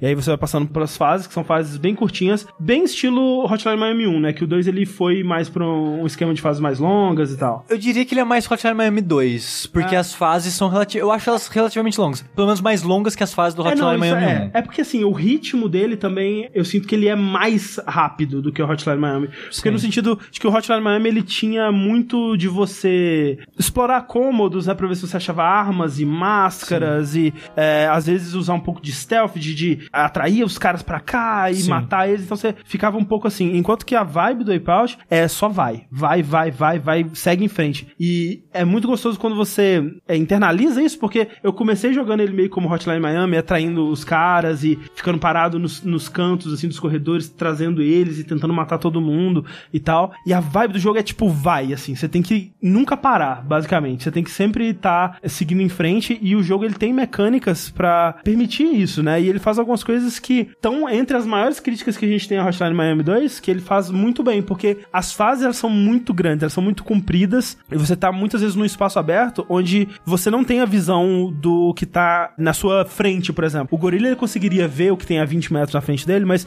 como a câmera é de cima, como no Hotline Miami, você às vezes não tem essa visão do que tá acontecendo. Mas ao contrário de Hotline Miami, que especialmente no 2 isso é um problema muito grande quando ele tem fases grandes que você tá andando e de repente do outro lado da fase alguém te senta um tiro, se um inimigo tá fora da tela, ele não vai atirar em você. Assim, a menos que ele já tenha te visto e você tenha visto ele você sabe onde ele tá. Se você viu um inimigo e aí você se afastou dele e ele ficou fora da tela, aí ele vai atirar em você. Mas se o inimigo ainda não foi alertado, digamos assim, o inimigo nunca vai atirar em você, o que é muito bom. E outra coisa que ele faz que é muito boa é que se você tá correndo na direção do inimigo, a menos que seja um cara do lança- lança-chamas, que os caras do lança-chamas são os filhos da puta, ele não vai atirar em você antes de você chegar nele. Então se você tá correndo na direção de um cara, você sempre vai chegar nele primeiro dele atirar em você. Então, tipo, isso são decisões muito inteligentes que tornam a progressão do jogo muito satisfatória, assim. Você sente que você tá sempre no controle e que, por mais que ele tenha elementos aleatórios, porque os mapas eles têm um quê de procedural, né? Na verdade, eles são procedurais. É fixo que vão ter, por exemplo, quatro sessões do mapa, mas o que vai ter nessas quatro sessões é procedural. As fases, elas meio que têm temas, né? Tipo, o primeiro mundo acho que é o mais variado de todos. O primeiro álbum, né? Que o jogo ele separa o jogo em álbuns diferentes. Aham. E é muito legal essa temática de jazz, mas a gente vai falar mais pra frente. E ela tem temas, tipo, ah, nessa fase vai ficar escuro, naquela a luz vai voltar, nessa tem muitos elevadores seguidos que vão ficar cuspindo inimigos. É. Então, dentro dessa temática, ele vai ser procedural. O foda pra mim não é a geografia do lugar ser procedural. Porque o jogo ele é muito de improviso, você vai correndo e tal, então o level design meio que quase não tem muito papel aí. É, no começo eu tava meio que tipo, cara, por que, que esse jogo é procedural, sabe? Porque eu, eu, sou, eu sou geralmente muito contra procedural, né? Eu sou a favor do level design. Eu sinto que É. um bom level design, ele faz muita diferença. Mas quando eu, eu entendi que a parada é, não é onde você tá correndo, é, é você correr. Tipo, não é, não é um jogo de explorar e ver o que, que tem em cada lugar e de, de, né, sabe, se guiar, assim. Ele faz uma coisa muito boa que, tipo, vai seguindo, eventualmente você vai chegar onde você tem que chegar. Tipo, o level design, ele, ele sempre, ele vai se ramificando, né? Mas ele eventualmente chega no ponto final de novo, né? Ele, ele sempre te leva pra onde você quer ir, de uma forma que eu achei muito inteligente. Então, o procedural funciona aqui pra mim. Pra mim, o que não funciona são o posicionamento dos inimigos, que também é procedural. Teve várias situações que é muito frustrante. Que tipo, o André falou: ah, se você correr na direção do inimigo, você vai pegar o inimigo. Mas às vezes tem 15 inimigos naquele buraquinho redondinho que cabe ninguém, sabe? No segundo álbum tem sniper. O sniper te atira de fora da tela. Você vê o laser. É, mas é porque e- você vê o laser, né? é, mas ele atira de fora da tela. Sim, então sim. o campo de ação dele é muito maior. Tem fase que, tipo, dei um passo pra frente, tem três snipers em ângulos diferentes e morri. É isso. Acabou, sabe? Eu sei que o jogo ele tem essa parada de, ah, mas morreu, começa de novo, é rápido, né? O jogo. tananã. Mas é frustrante, sabe? Tipo. Mas é estranho, eu não, eu não senti isso, tipo, essas fases, especialmente a do segundo álbum, né, que, é, que tem, começa a ter os snipers, que o segundo álbum, é, tipo, o primeiro é num laboratório, o segundo é num, num prédio, né, ou na verdade em vários prédios, você vai alternando entre eles, então de um prédio pro outro tem um sniper mirando em você. Tem muitos cubículos, né, e, e colunas, né, e sempre tem coisas pra você colocar entre você e o sniper. Às vezes não o suficiente quando são vários. E, no segundo mundo, no segundo álbum, talvez seja a parte do jogo com maior quantidade de áreas abertas. Porque tem uma hora que você tá, tipo, você sai do prédio normal pra um prédio vizinho, e o prédio é tipo um prédio em construção. Então não tem, quase não tem parede, é mais pilar. E é muito aberto. E se duvidar, acho que foi a fase, o, o álbum que eu mais morri do jogo inteiro, e tem a fase que eu mais morri do jogo inteiro lá. Você fez todos? Fiz todos. Eu sempre me senti equipado o suficiente pra toda a situação que ele, que ele me colocava. Tipo, se tem é, sniper, vai ter sempre onde você se esconder. Ou então vai ter inimigos pra você pegar de escudo Assim, humano. vai ter um lugar pra se esconder, de fato vai ter, sabe? Mas eu não gosto, de modo geral, da maneira que o procedural gera ao mesmo tempo fases fáceis demais ou fases difíceis demais. E tem momentos, tipo o primeiro mundo, né? O primeiro álbum. Tem um corredor nele que é tipo, só vai, meu querido. Sim. E não dá tempo. Te- Morri umas quatro, cinco vezes lá até É um conseguir. que é o, o corredor é o finalzinho da fase? É. Nossa, é maravilhoso Eu esse, achei esse pedaço. terrível, sabe? Porque é 50% de chance, sabe? Se Não, consegue não não consegue. chance. Como que eu morri tanto então? Ou não sei, talvez eu você só não... corria em frente e empurrava os inimigos. Eu corria em frente e empurrava Então, os inimigos. Talvez pega e morri. pega de escudo, arremessa um no outro, vai correndo pra pegar o próximo. Tipo, é, é um jogo de ir adaptando com o que vai aparecendo, né? Sim, mas só que às vezes a situação que foi gerada pra você não é ideal. Nunca aconteceu isso comigo. Nossa, comigo várias vezes. Tipo, eu consegui usar todas as ferramentas que o jogo me oferecia pra m- progredir mesmo, né? Porque o, o jogo, ele é... Ele nunca te para num lugar, né? Ele sempre tá te colocando pra seguir em frente. Eu acho que se você, por exemplo, tem é, momentos onde você tá é, avançando e tem inimigos atrás de você, né? E muitos momentos onde você tenta abrir uma porta pra chegar num próximo lugar e os inimigos começam a amontoar em volta de você e tal. E você pode usar a porta como escudo e tudo mais. Ele te coloca em muitas situações muito... que elas se repetem ao longo do, do jogo, sim, mas elas são muito divertidas de resolver, sabe? Com a- as, as mecânicas que ele te dá e as ferramentas que ele te dá, que não são muitas e de fato elas mudam de, de vida em vida porque tem esse elemento procedural. Então, às vezes, a- aqui tinha um cara com colete, né? E o colete dele, ele pode receber mais tiros de inimigos, então eu posso usar ele como escudo humano por mais tempo. E agora ele não apareceu, então só tem um escudo humano que vai durar durante um hit, né? Basicamente. Então, esse tipo de coisa você tem que se adaptar e mudar e tal. Mas essa acabou sendo a parte legal pra mim de, de é, adaptar com essas mudanças. Quando eu tava mandando bem nesse jogo, era quase que eu não tava pensando no que eu tava fazendo, eu tava simplesmente reagindo, né? E, e pegando a próxima coisa e jogando um cara no outro. Mais até do que o, o Hotline Miami, que eu sinto que, especialmente quando você tá no, no final de uma fase do Hotline Miami, você fica muito defensivo, porque você sabe que qualquer hit ali, ele pode te matar e você tem que refazer aquela fase inteira, né? E acho que esse jogo, dentre outros motivos, por ele ter uma mecânica de três hits, né? Que você consegue ver pelo quanto o seu macaco, é, gorila, está sangrando, né? Ele primeiro começa a sangrar um pouquinho, depois um, um- mais um pouquinho, e quando ele tá sangrando bastante, você sabe que é o último hit da vida dele. Isso não dá muita dó, não, porque é o animalzinho, né? Então, mas você tem que. É, é o que te, te compele pra es- esmagar esses humanos contra a parede. E o jogo nunca te coloca como exatamente um, coida- um coitado, Não, né? Ele te não. coloca, na verdade, se vingando desses humanos filhos da puta. Exato, o tempo todo. O gorila é um coitado, sim. Assim, ele é um coitado porque ele tava é, prisioneiro dos humanos, mas agora é a, a Wipeout, rapaz. Eu gostei demais do jogo. Ele é muito curtinho. Eu Felizmente. eu Quantas fiquei- horas? Duas. Umas duas horas, é. Caramba. Um aspecto que a gente ainda não falou é o aspecto da trilha. Eu ia perguntar, está todo mundo no chat falando, ah, ele, é a trilha jazz e acho que o estilo de jogar ele combina muito com jazz. É- é um- jazz, como é que chama? É um jam session de jazz, Isso. assim, basicamente, que é aquele jazz super é, agressivo e, e- e rápido, né? O beats per minute dele é super alto. É o jazz do Whiplash, assim, na, na basicamente. verdade, eu É aquele acho... jazz que ninguém sabe o que tá fazendo, mas tá todo mundo fazendo alguma coisa. É, eu acho, na verdade, a música bem calma, assim. Calma. É, eu acho ela Caralho, bem de não? boa. É, não, eu acho ok, sabe? É porque o Sushi tá acostumado com metal. Não, com nem- gritaria. Nem isso, de- eu ouço jazz. E eu acho... falando, demônio, E eu, demônio. e eu acho uma, uma velocidade ok de jazz, Caraca, eu sabe? acho super rápido. É, pra mim, é o, o cara tá, tipo, brincando com a bateria mesmo, sabe? Tá, Nossa, tipo, tem...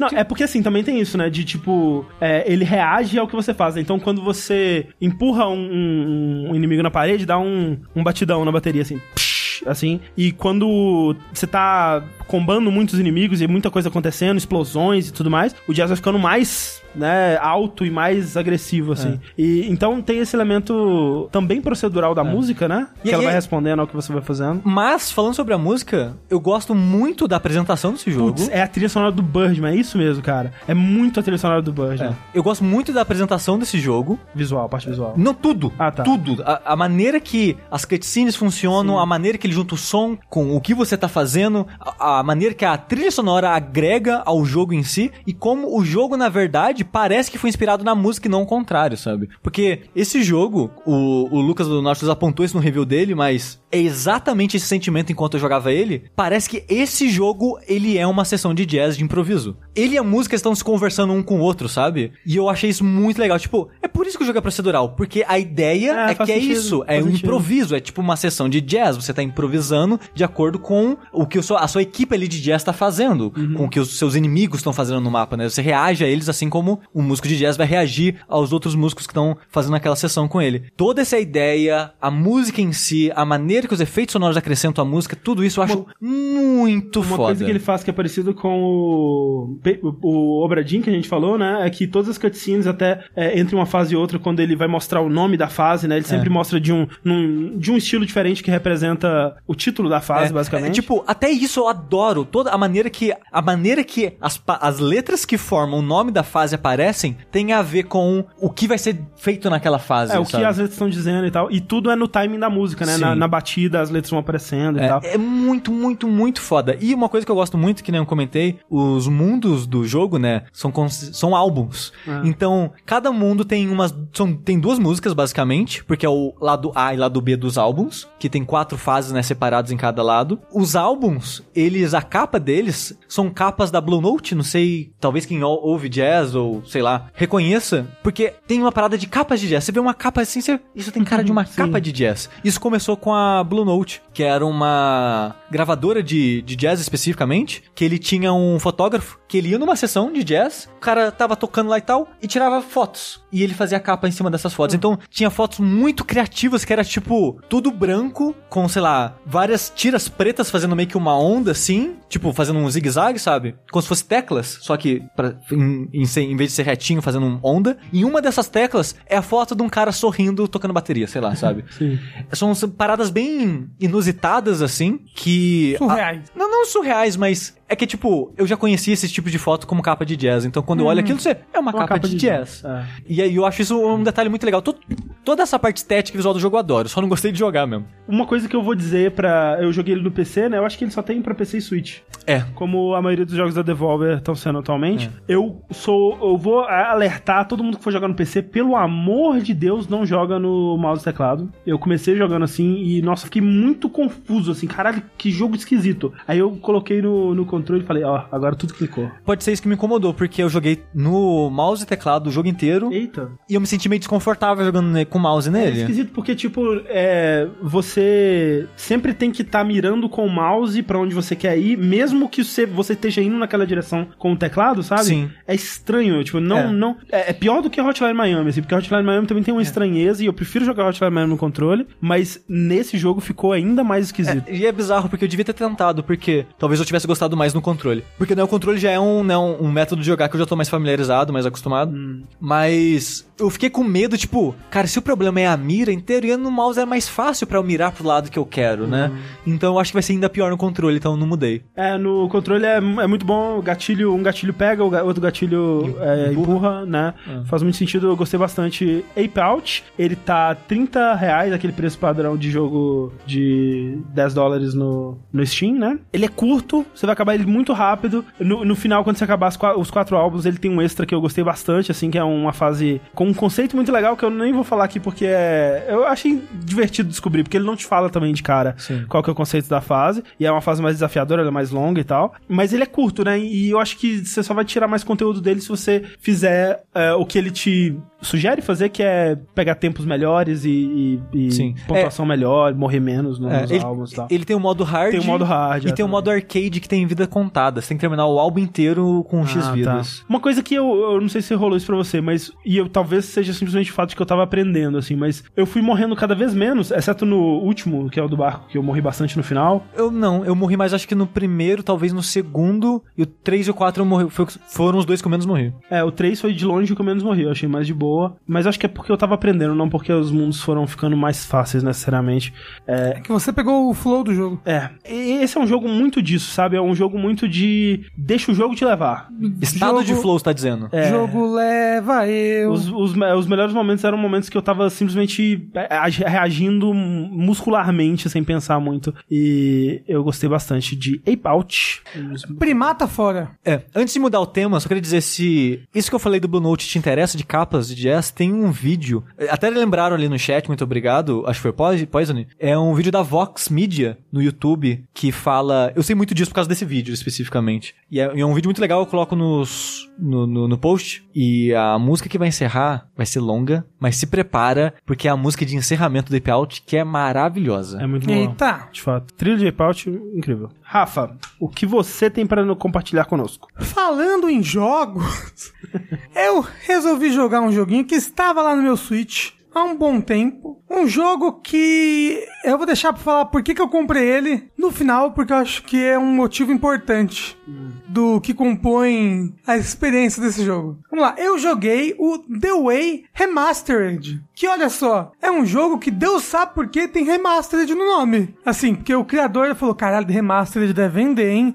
Se eu falar boto Remastered, as Até quem vão- já comprou vai comprar de novo. é, porque ele é um jogo que lançou tipo em 2016 pro PC. Aham. E aí em 2017 lançou Remastered pro Switch. Que é basicamente o mesmo jogo, só que é o Remastered. Não é que. Não, Tem, não- tem uns polimentos mais bem feitos, assim. tem voz, não é? A voz é novidade também. Ele tem voz e, tipo assim, ele tem um sistema de checkpoints decente, porque aparentemente o de PC tinha um sistema de checkpoints bem bosta, assim, bem, bem punitivos, principalmente pro tipo de jogo que ele é. Mas, mas que jogo é esse aí, Rafa? Eu nunca ouvi falar desse negócio. Então, ele é um jogo de plataforma adventure, assim, plataforma... É o Cinematic Platform que eles chamam. Quase isso, porque ele não é um Another World, mas ele é bem inspirado por Another Ele é World. Muito inspirado por Another World. É, até inclusive no, no personagem principal, assim, eu acho que na vestimenta dele, eu acho ele um pouco inspirado. É, ele tem situações, assim, muito inspiradas, né, por Another World, que, tipo, você tá... Você tá é, correndo num bicho gigante. correndo de um bicho, ou então tem um- uns inimigos que eles são umas, umas plantas carnívoras, assim, que se você passar elas te comem, aí você tem que atrair uma, uma lagartixinha pra cair nela, pra ela ficar ocupada, e aí você passa.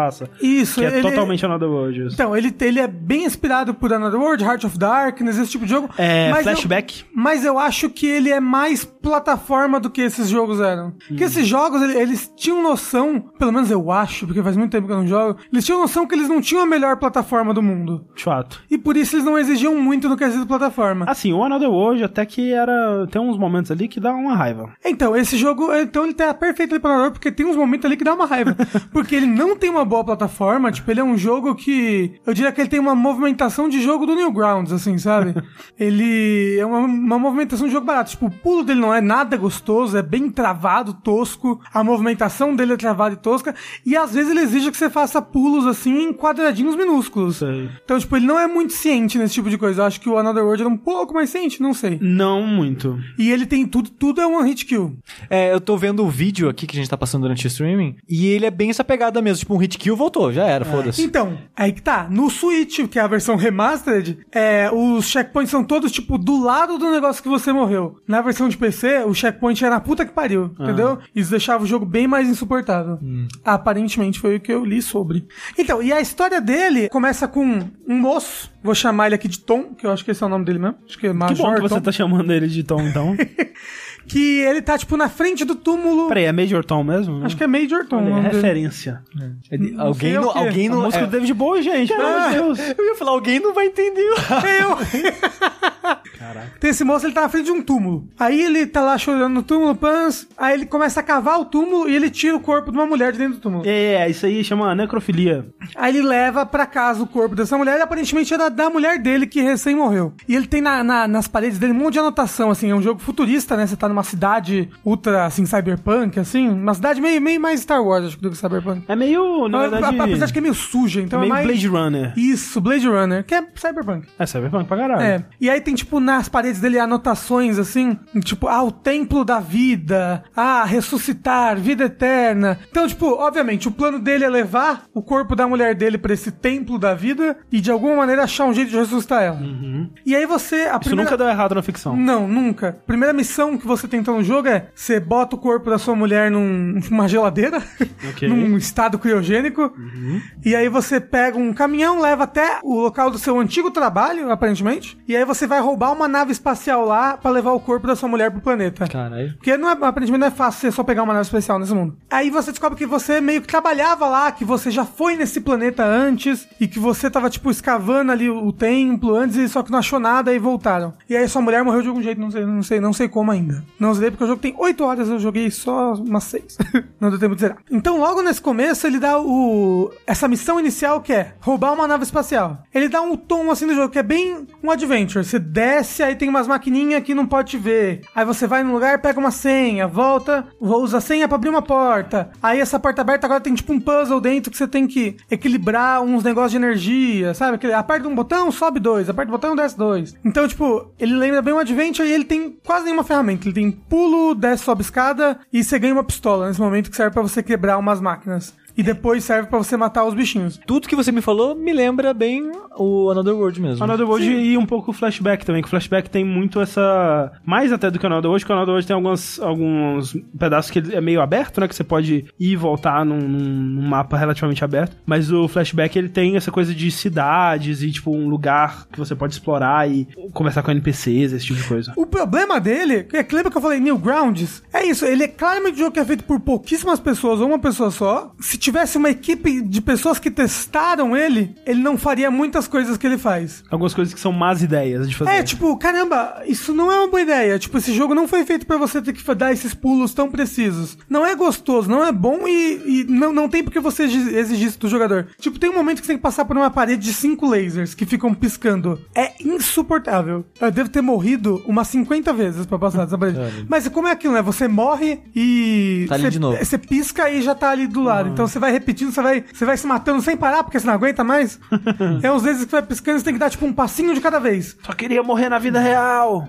E aí, como é que tá? Você vai dar um passinho de cada vez, só que esse jogo, a movimentação é, não é fluida, não é? Até um Prince of Persia seria muito mais fácil, sabe? Então você dá um passinho, ele dá dois. Você dá um tequinho, ele dá meio Não- passinho não só e tem você um- cai no laser. Não tem um botão pra dar um passinho? Não, não tem. O, o despacinho. Não tem esse, esse botão no jogo. Tem um outro puzzle que depois você pega uma ferramenta, que aí começa a aparecer um jogo mais complexo de verdade, né? Que você pega uma ferramenta que ela tem tipo uns upgrades. E aí você pode usar um dos quatro upgrades. Um lê máquinas, o outro é telecinético, você move alguns objetos, o outro você usa um escudinho para rebater lasers e você tem que mexer em botões que estão na parede, rebater num laser, tipo que nem o Link rebate luz com o escudo espelhado dele. É isso, só que você tem que rebater o laser nos botõezinhos para eles rodarem. O negócio é que tem 70 botõezinhos no meio do negócio, você não consegue rebater direito nos botões que você quer, e aí fica uma loucura, tipo, pelo amor de Deus, não, por que, que você fez isso? Ninguém testou esse jogo antes? Em questão assim de boss, por exemplo.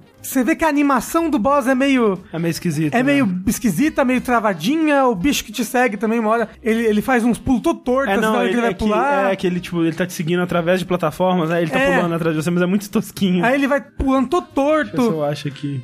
Tem uma- uns buracos na parede que saem aranhas. E elas vêm te seguir. Tipo, ah, elas saem e te seguem, tipo, sem você ter tempo de reagir. Tipo, é claramente feito pra. Tipo, é, é dificuldade de, de desenvolvedor. Sabe? Ele fez pra ser difícil pra ele e esqueceu que você não tem que fazer um jogo pra você, você tem que fazer um jogo pros outros. Mas sabe o que, que é, Rafa? É Mario Maker. Não. Os jogos que ele tá se inspirando são assim. Eles são mega difíceis. Não, mas é que tá, não é uma dificuldade de verdade isso que ele tá fazendo. Mas Pô, quando do nada, assim, eita, morri, o que aconteceu? Mas eu não duvido que seja proposital, entendeu? Hum. Eu, eu não tô dizendo que tá bem feito e tal. Eu, eu não acho que é proposital, porque parece barato, entendeu? Não parece bem feito isso daí. É. Parece só, tipo, ah, é o meu primeiro jogo, eu não sabia direito balancear É. as coisas, sabe? E, e eu não duvido que seja proposital. Um, porque se ele colocou dublagem depois, se ele É. rebalanceou os checkpoints. Não mexeu nisso, né? E ele não mexeu nisso, eu acho que é porque ele tá ok com isso, sabe? É, mas porque, tipo, essa, essa parte da aranha, por exemplo, é muito mal feita, tipo, parece um jogo de flash. Tipo, você tá andando do nada, a aranha spawna, assim, tipo, uf, e vem correndo na sua direção. Você tem que atirar muito rápido. Flashback é um jogo que eu nunca terminei, né? Eu- até porque a versão que eu jogava dele era a versão shareware, que você só tinha acesso ao primeiro capítulo. Quando você saía da floresta, ele pedia dinheiro. Aí eu ficava triste, eu não podia jogar mais.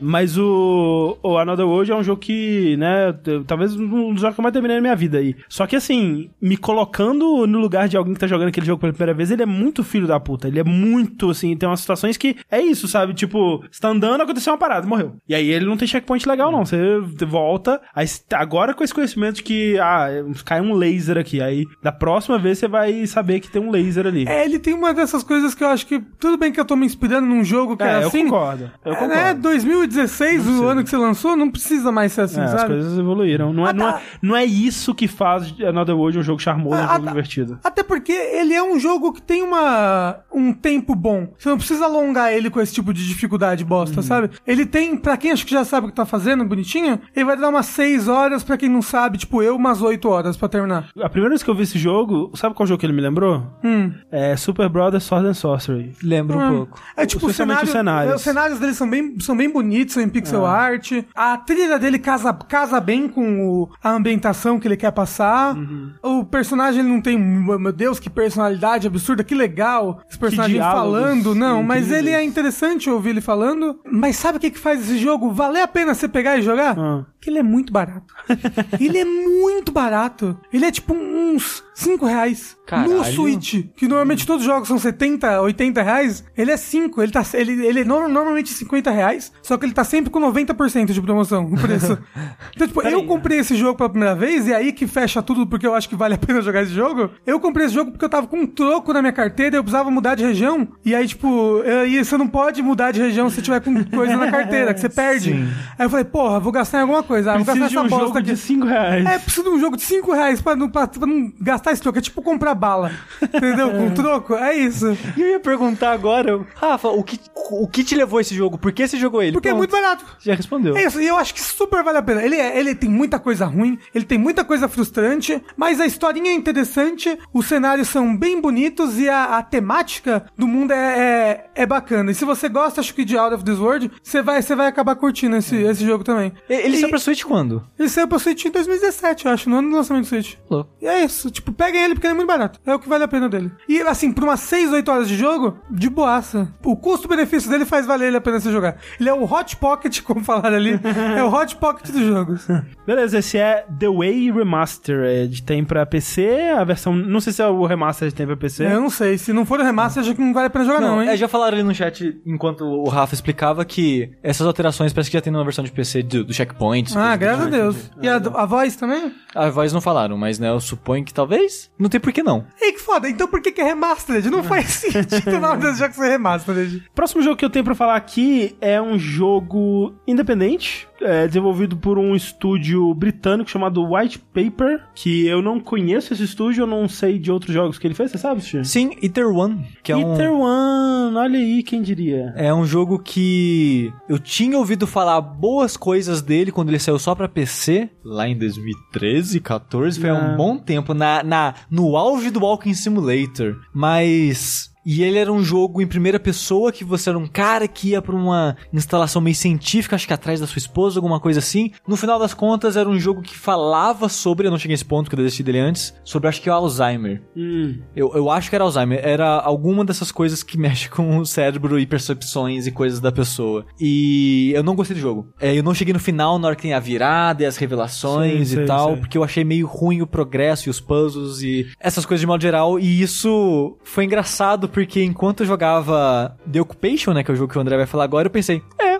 é um jogo daquele estúdio, né? Quem diria? Eu não joguei Ether One, é, eu só joguei esse aí, The Occupation, que é o jogo que eu vou falar agora, que é um jogo também em primeira pessoa, também um, um adventure barra jogo de stealth, É. meio que assim. Que a pegada do jogo é a seguinte, ele se passa numa Londres dos anos 80, mas numa realidade alternativa, onde Londres está passando por uma crise financeira, né, uma crise é, é, de dinheiro, tá faltando dinheiro.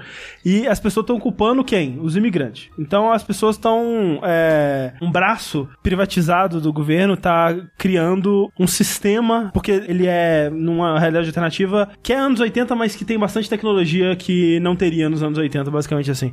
Então é um braço do governo que tá criando um sistema meio 1984, assim, de monitoração dos indivíduos para expulsar e impedir que entrem imigrantes e, de modo geral, futucar na vida alheia é, e saber o que todo mundo tá fazendo e, e etc. E você começa com o jogo é, jogando com uma mulher chamada Scarlett, que trabalha na empresa que vai lançar esse sistema aí, né? Que eles chamam de é, Union Act. E ela tá preocupada com as implicações do que esse sistema vai fazer, né? Eu acho que é uma coisa que, tipo, ela tava trabalhando nisso, mas demorou demais pra ela perceber o que que aquilo realmente significava e o que que... quais as implicações que aquilo poderia trazer pra liberdade das pessoas. E ela percebe um pouco tarde demais, só que ela, ela invade a própria empresa pra tentar impedir isso, né? Impedir isso de é, se tornar público, de, de ser ativado. Só que acontecem coisas, né? Quando ela tá indo embora, acontece um atentado terrorista nessa empresa, nesse, nesse braço do governo. Quem é culpado da explosão é justamente um imigrante. E a história do jogo é você, essa mulher que trabalha que trabalhou nesse braço do governo, a Scarlett, em contato com um jornalista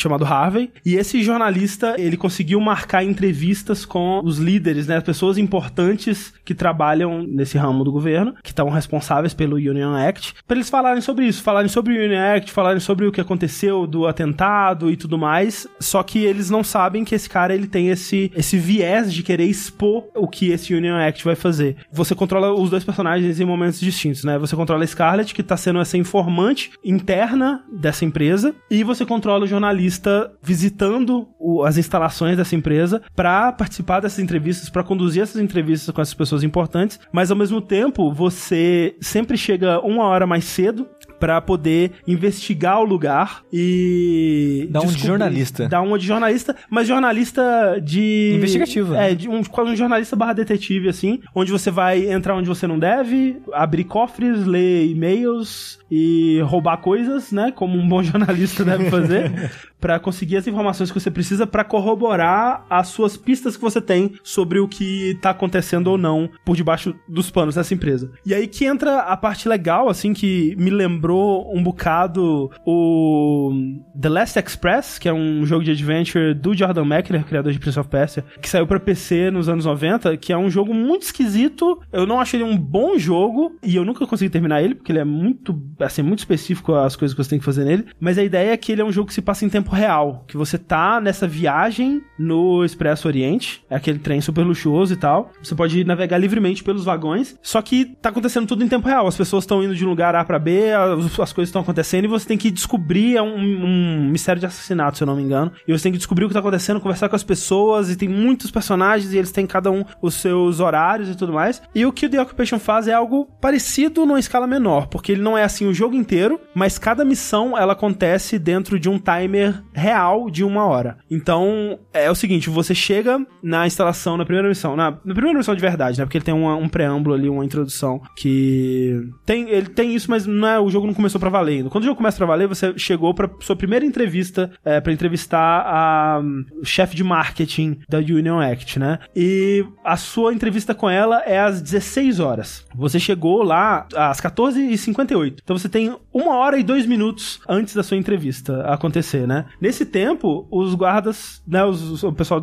lá te fala, ah, então, ah, muito obrigado, você chegou, né? Chegou cedo, que coisa, né? Ah, uma pessoa muito, muito pontual, coisa bonita. Quer dizer, não tão pontual assim, mas, né? Coisa bonita, chegou cedo. E aí, só que aí eles falam, ó, pode dar uma olhada por aí, né? Dar uma andada por aí se você quiser. Fica na- nas áreas públicas, nas áreas livres pra todo mundo. E às 16 horas compareça a sua entrevista com a, com a dona moça aqui. Você tem esse tempo de uma hora pra fazer o que você quiser. Pra Bisbil- investigar, bisbilhotar. bisbilhotar tudo e entrar em todos os lugares que você não deveria entrar. E aí ele se torna um jogo de investigação, basicamente. Um jogo que me lembra um pouco o que um Deus Ex faz, assim, porque você vai ter que entrar nas salas e enquanto você desvia dos guardas e... é, Muitos dutos. duto, não, muito dutos de ventilação, os dutos te levam pra todos os lugares do mundo se você souber usar eles. Né, a sala do, do, por exemplo, do cara, do Alex, que é o cara que foi acusado da- do, do ataque terrorista, ela tá fechada, né, mas aí na frente tem umas cartas que ele recebeu que falam de relação que ele tem com outros personagens nesse lugar e onde você vai procurar onde esse outro personagem tá, e aí você descobre que, ah, você precisa dos registros telefônicos que é, vão provar que o Alex não tava no prédio na hora. Aí você, ah, eles estão na sala do da detetive, né, que tá investigando esse caso. Só que quando você vai lá, você descobre que por uma gravação que tem lá, que todos os registros desse dia, eles foram movidos pro lugar X. Aí quando você chega no lugar X, você descobre que estão em outro lugar agora porque foi movido por outro motivo. Então essa caça, meio com a caça ao tesouro, onde você vai tentando encontrar o máximo de informação que você consegue pra você estar o mais preparado possível nessa entrevista, pra você poder, né, ela vai falar assim, ah, ah, o, o- fiquei sabendo que o Alex não tava aqui no, no, no dia tal e tal. Aí, ah, é, não, eu acho que ele tava assim, ah, é, sua filha da puta, tá aqui. Puxa, aí você põe na mesa a, prova. né? E aí você prova, e é muito satisfatório quando você prova que tava tudo errado. É... Só queria dizer. Mas você tem tempo no jogo, então. Então, é isso que eu tô falando. Mas é, qu- quanto que é de equivalência à vida real? É igual, é, tipo, igual, equivalente. igual, igual. Você tem uma hora da vida real da vida do jogo. Você não ficar nervoso? Bastante, é bem tenso. eu ia assim, ficar porque... muito nervoso. Porque tudo toma tempo. Assim, se você tá lendo um documento, você tá perdendo tempo. Se você tá é, ouvindo uma gravação, você. Cara, tô- essa gravação. Precisa ter alguma coisa de útil nessa porra dessa gravação, porque eu tô perdendo tempo ouvindo essa porra aqui. Aí você vê um podcast de uma hora e meia. É, não, isso é. O foda dessa ideia pra mim é que, tipo, as coisas em volta dessa ideia parece que não funcionam direito. Tipo, você tá no papel, o papel tá perdendo tempo. E eu acho mega confusa a maneira que ele organiza as coisas, ele marca as coisas, onde ele guarda as suas coisas. Você só pode ter um item. Você tem um disquete. O filho da puta não pode pegar uma bala, uma moeda, porque ele tem um disquete. Ele tem um único slot no inventário. Aí você quer trocar de. Você troca o item. Mas, mas, não é consistente também, Nossa porque Senhora. você pode carregar quase 400 fitas cassete, mas é só um disquete. Eu, eu, É eu- nossa, eu odeio o sistema de item do É jogo. bem ruim. Mas- E eu, eu não consegui achar todas essas pistas porque o jogo que ele tá falando, ele não marca direito o que você tem que fazer. Porque conforme você vai explorando, você vai achando coisas que você não, sabe, não sabia que tinha. Aí ele vai marcando meio que no som, num papelzinho, né, que você pode puxar pra ler. E se você clicar na, na- na, digamos, sessões daquelas suas anotações, você vai pra pistas que você tem daquilo que você quer fazer. E eu acho tão confuso a maneira que o jogo ah, marca as coisas, eu nunca entendi o que, que tava acontecendo mais. É, não, nessa, nessa parte do documento é meio esquisito, mas eu me, me familiarizei. Nossa, é, eu, tudo que eu falei pra moça, isso aqui, hein? Aí eu não conseguia concluir nada, nenhuma linha interrogativa eu consegui, Ah, tá. porque eu não achei documento Ah, de entendi. nada. É, não, é, é realmente muito difícil. Esse jogo, assim, que eu tô falando, ele é um jogo com ideias muito legais. Assim, nossa, caraca, eu gosto de tudo que ele tá fazendo. Tipo, velho, é um jogo que você joga com um jornalista e, assim, você não é um jornalista de verdade, porque o jornalista de verdade estaria no telefone, na, na, na redação do jornal, né? Você não estaria se esgueirando por, por um duto de ventilação. Você é um jornalista de filme. Exato, você se sente um jornalista de filme, sabe? Tipo, um, um investigador, assim, sabe? E, e eu nunca me senti dessa exata forma num, num jogo antes, assim, que é, você é só um jornalista tentando fazer o seu melhor pra é, desencobrir a verdade, sabe?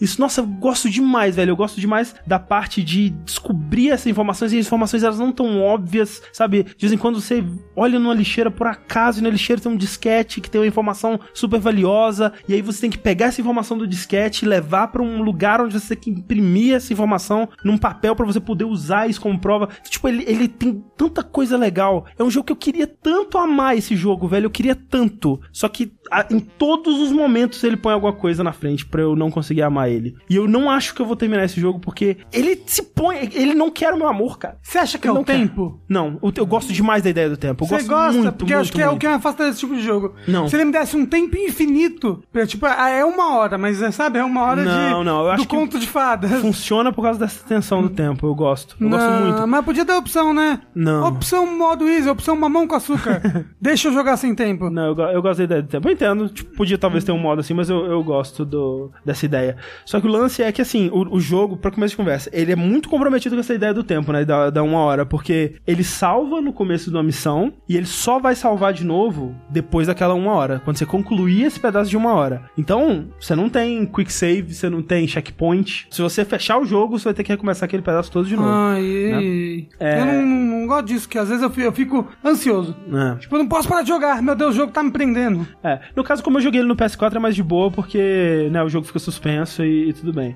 Mas eu imagino que. Eu não sei se ele saiu pro PC, mas enfim. Saiu. Mas o lance é que o jogo, ele é bastante bugado. Bastante bugado. Aí é foda, hein? Muito bugado, assim, de coisa que, tipo, ah, o personagem foi falar com você, né? Aí é, é tipo Elder Scrolls, assim, que o personagem vai falar com você, aí a- o seu foco de atenção vira pra câmera, assim, e fica encarando ele, e aí, nesse momento, você tá em diálogo com esse personagem, você não consegue se mexer. Já aconteceu do, do personagem vir falar comigo, terminar o diálogo, e eu nunca saí desse, desse modo, eu ficar preso nessa parada, e eu perdi, cara. Eu tive que reiniciar a missão porque o jogo travou. Teve outros momentos que eu fui pegar um item e também a mesma coisa, travou ali, eu não conseguia, sabe, é, progredir. Teve momentos onde era pra aparecer uma opção na tela e a opção não aparecia. Por vontade própria, eu re- reiniciei ela umas duas vezes. Então é um jogo, André, que você tem que jogar ano que vem só. Que é quando aí to- eles vão ter arrumado todos os bugs. Mas porque não é só bug, mas a gente vai chegar lá. É, e olha só, de bug que eu tive, eu não- encontrei esses mais graves, eu encontrei dois. Um eu acho que foi, e outro eu tenho certeza. A introdução do jogo é isso que o André falou, né? Da moça indo lá na própria empresa, escondida e tal. E quando você acaba aquilo, você tá voltando pra casa. E eu acho que eu tava jogando, a Thalys voltou do trabalho, eu parei de jogar pra falar com ela. Alguma coisa, eu parei de jogar o jogo por algum motivo. Falei, ah, depois eu volto. E fechei o jogo, porque apareceu um, tipo, um disquinho, tipo, te salvando em cima. Eu falei, ah, beleza, daqui a pouco eu volto. Quando eu fui voltar pro jogo e dei loading, não deu a conclusão dela. Eu não vi o ataque terrorista. Eita. Eu fui direto pro jornalista na casa Ah. dele. Então eu não sabia dessa conclusão. Que bizarro. Ele simplesmente pulou esse finalzinho do, do arco dela pra mim. Que bizarro. E tem um bug bizarro que, que eu falei, você só pode carregar um item. Um item, caralho, que ideia bosta. E Quando... É que assim, o único item que você precisa carregar mesmo é o disquete, mas sim, você só consegue carregar um disquete. É. E... Porque o disquete é uma coisa muito pesada, você não consegue. e é um disquete cada vez, porque, né? É Mas bolso. disco, mas disco de vinil, ela pega 30. Porra, velho. Aí, eu peguei um item e tinha, sei lá, um, um cartãozinho, alguma coisa assim. E eu tava, sei lá, com um disquete vazio e um cartãozinho com o nome de alguém. Falei, talvez esse cartão seja útil, não sei. Aí troca de lugar, né? Você deixa o disquete que você tava onde estava o, cartãozinho e some. Já aconteceu isso duas vezes comigo e eu não consigo pegar mais Sim, um item acontece. de volta. Não, e é engraçado, porque assim, teve um. Isso acontece direto, né? Você, você troca os itens de lugar, né? É. Que nós estava falando. Só que, tipo, em algumas situações eles não pensaram nisso, porque teve um momento que eu tava com um disco de vinil na mão, e aí eu fui pegar. Sabe aqueles. Quando a pessoa põe um folhetinho na parede e aí tem recortado embaixo em vários pra você pegar um pra você, Sim, tipo um sim. telefone, assim? Era um anúncio. Eu peguei um telefone, aí colocou o disco de vinil no lugar, enfiado Oxi. na parede, e ficou o disco de vinil na parede, assim, bugadaço. Tem esses bugs que impedem a sua progressão, mas tem bugs que simplesmente te zoam, assim, porque, tipo, eu tô dentro da, da do duto de ventilação e da casa do caralho dá o, o som de que o, o guarda me viu e ele começa a falar comigo de, de trás da parede, velho. Tipo, não tem como ele ter me visto, Ele é sabe? psíquico. É, não, é, só, só se for. E é engraçado porque os guardas, assim, do, do lugar, eles são muito de boas, né? O, o Steve, o guarda, né? Ele fica andando por aí. Cara, você é claramente um, um jornalista tentando foder a empresa. E, cara, tem vezes que eu tô, assim, num, num cômodo, de, escondido debaixo da mesa e ele me acha pô, um cara escondido debaixo da mesa num lugar secreto, mexendo no computador de alguém que ele não deveria estar mexendo. Ele fala, poxa, senhor Harvey, eu já falei que você não devia estar aqui, vamos lá, vai.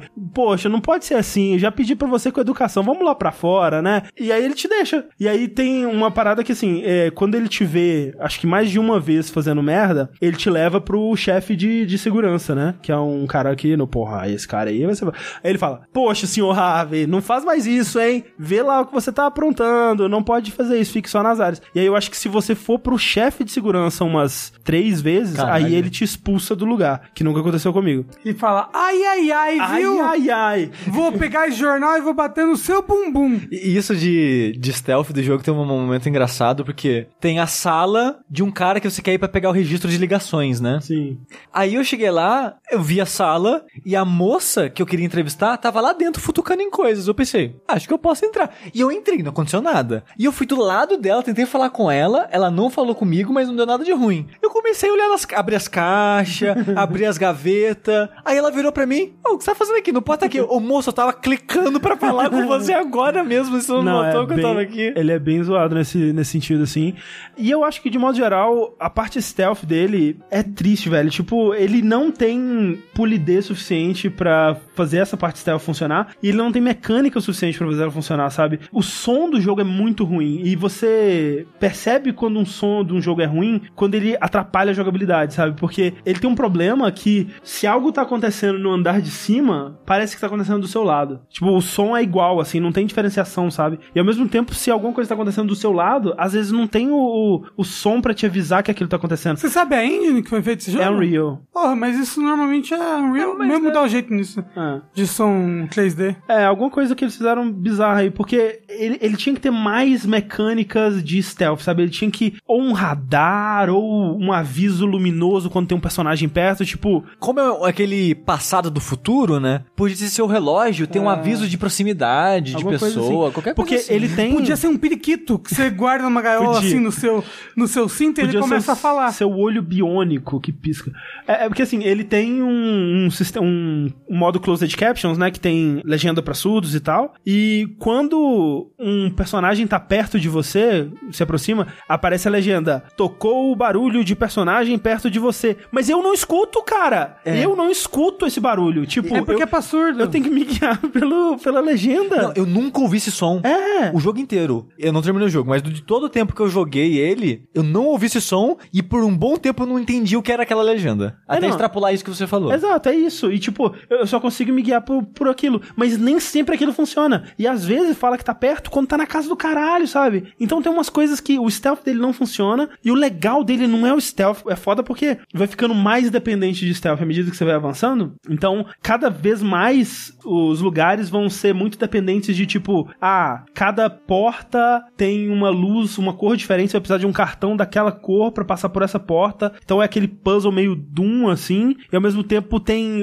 esse, esse guarda, ele tá em todos os lugares. Onde você tá, ele teleporta pra lá e ele vai te procurar. E ele vai ficar. Nossa, ele vai ficar na mesma sala durante cinco anos te procurando até desistir de te procurar. E ele ficar no seu encalço. O stealth desse jogo não é a parte legal dele. E ele foca demais nessa parte. A parte legal dele é descobrir essa história, de investigar, descobrir onde estão as informações, é, hackear os computadores e conseguir levar o disquete pro lugar tal e imprimir os documentos. Tipo, isso é legal, essa parte investigativa, sabe? Ele podia ter um pouquinho de stealth, mas ele tem muito, velho. Então por isso você tem que jogar a versão remastered dele que vai Que vai lançar sair daqui a ano que vem. anos. É, eu não sei se é, dá pra consertar, se eles quer, vão consertar. Assim, dá, dá, né? É, não, mas é, é Dá pra conversar com o patch, né? Dentro do, do possível do estúdio pequeno de poucas pessoas. Exato. é. eu, eu, eu realmente não sei o que, que eles têm condição de fazer pra melhorar o jogo, mas o jogo precisa de ser melhorado. É porque normalmente coisas que não dá pra consertar com patch. É game design. Sim, não, mas o game design dele é bom. Então, Tipo, ele- eles, eles poderiam, sabe, tirar um pouco mais de foco no, no stealth, esse tipo de coisa, e o resto seria mais polimento mesmo. É, como eu disse, velho, é um jogo que, nossa, eu fico pensando nele, velho. Eu, eu, cara, eu queria tanto jogar e amar esse jogo, cara. Ele, ele é tão interessante, a parte visual. Ele é bonito, ele tem barrinha preta no, em cima e embaixo, né? Porque provavelmente eles não estavam conseguindo é, atingir um frame rate decente. aí eles botaram umas barrinhas pra Botaram diminuir barrinha, a visão. barrinha preta em cima e embaixo. É cinemático que chama. É, mas ele é bonito. Toda a parte dessa esse futuro do passado, né, anos 80 meio futurístico, eu acho muito legal. Os computadores, né, eles são computadores antigos, tem uma tem toda uma coisa de tipo,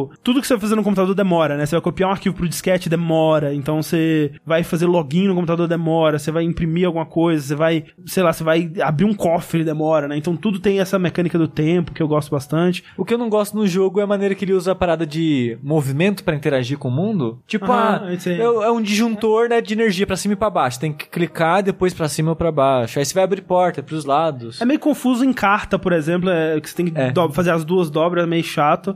Mas de modo geral eu gosto também. Mas é tanta coisa, é tão, tão frustrante, sabe? Quando eu tava numa, na porra de uma fase ali que eu falei, cara, não, não vai dar. Eu, eu desisto desse jogo, porque o jogo ficava bugando e coisa dando errada e eu tava indo certinho e aí um bug me tira do, do, do, pro- do progresso.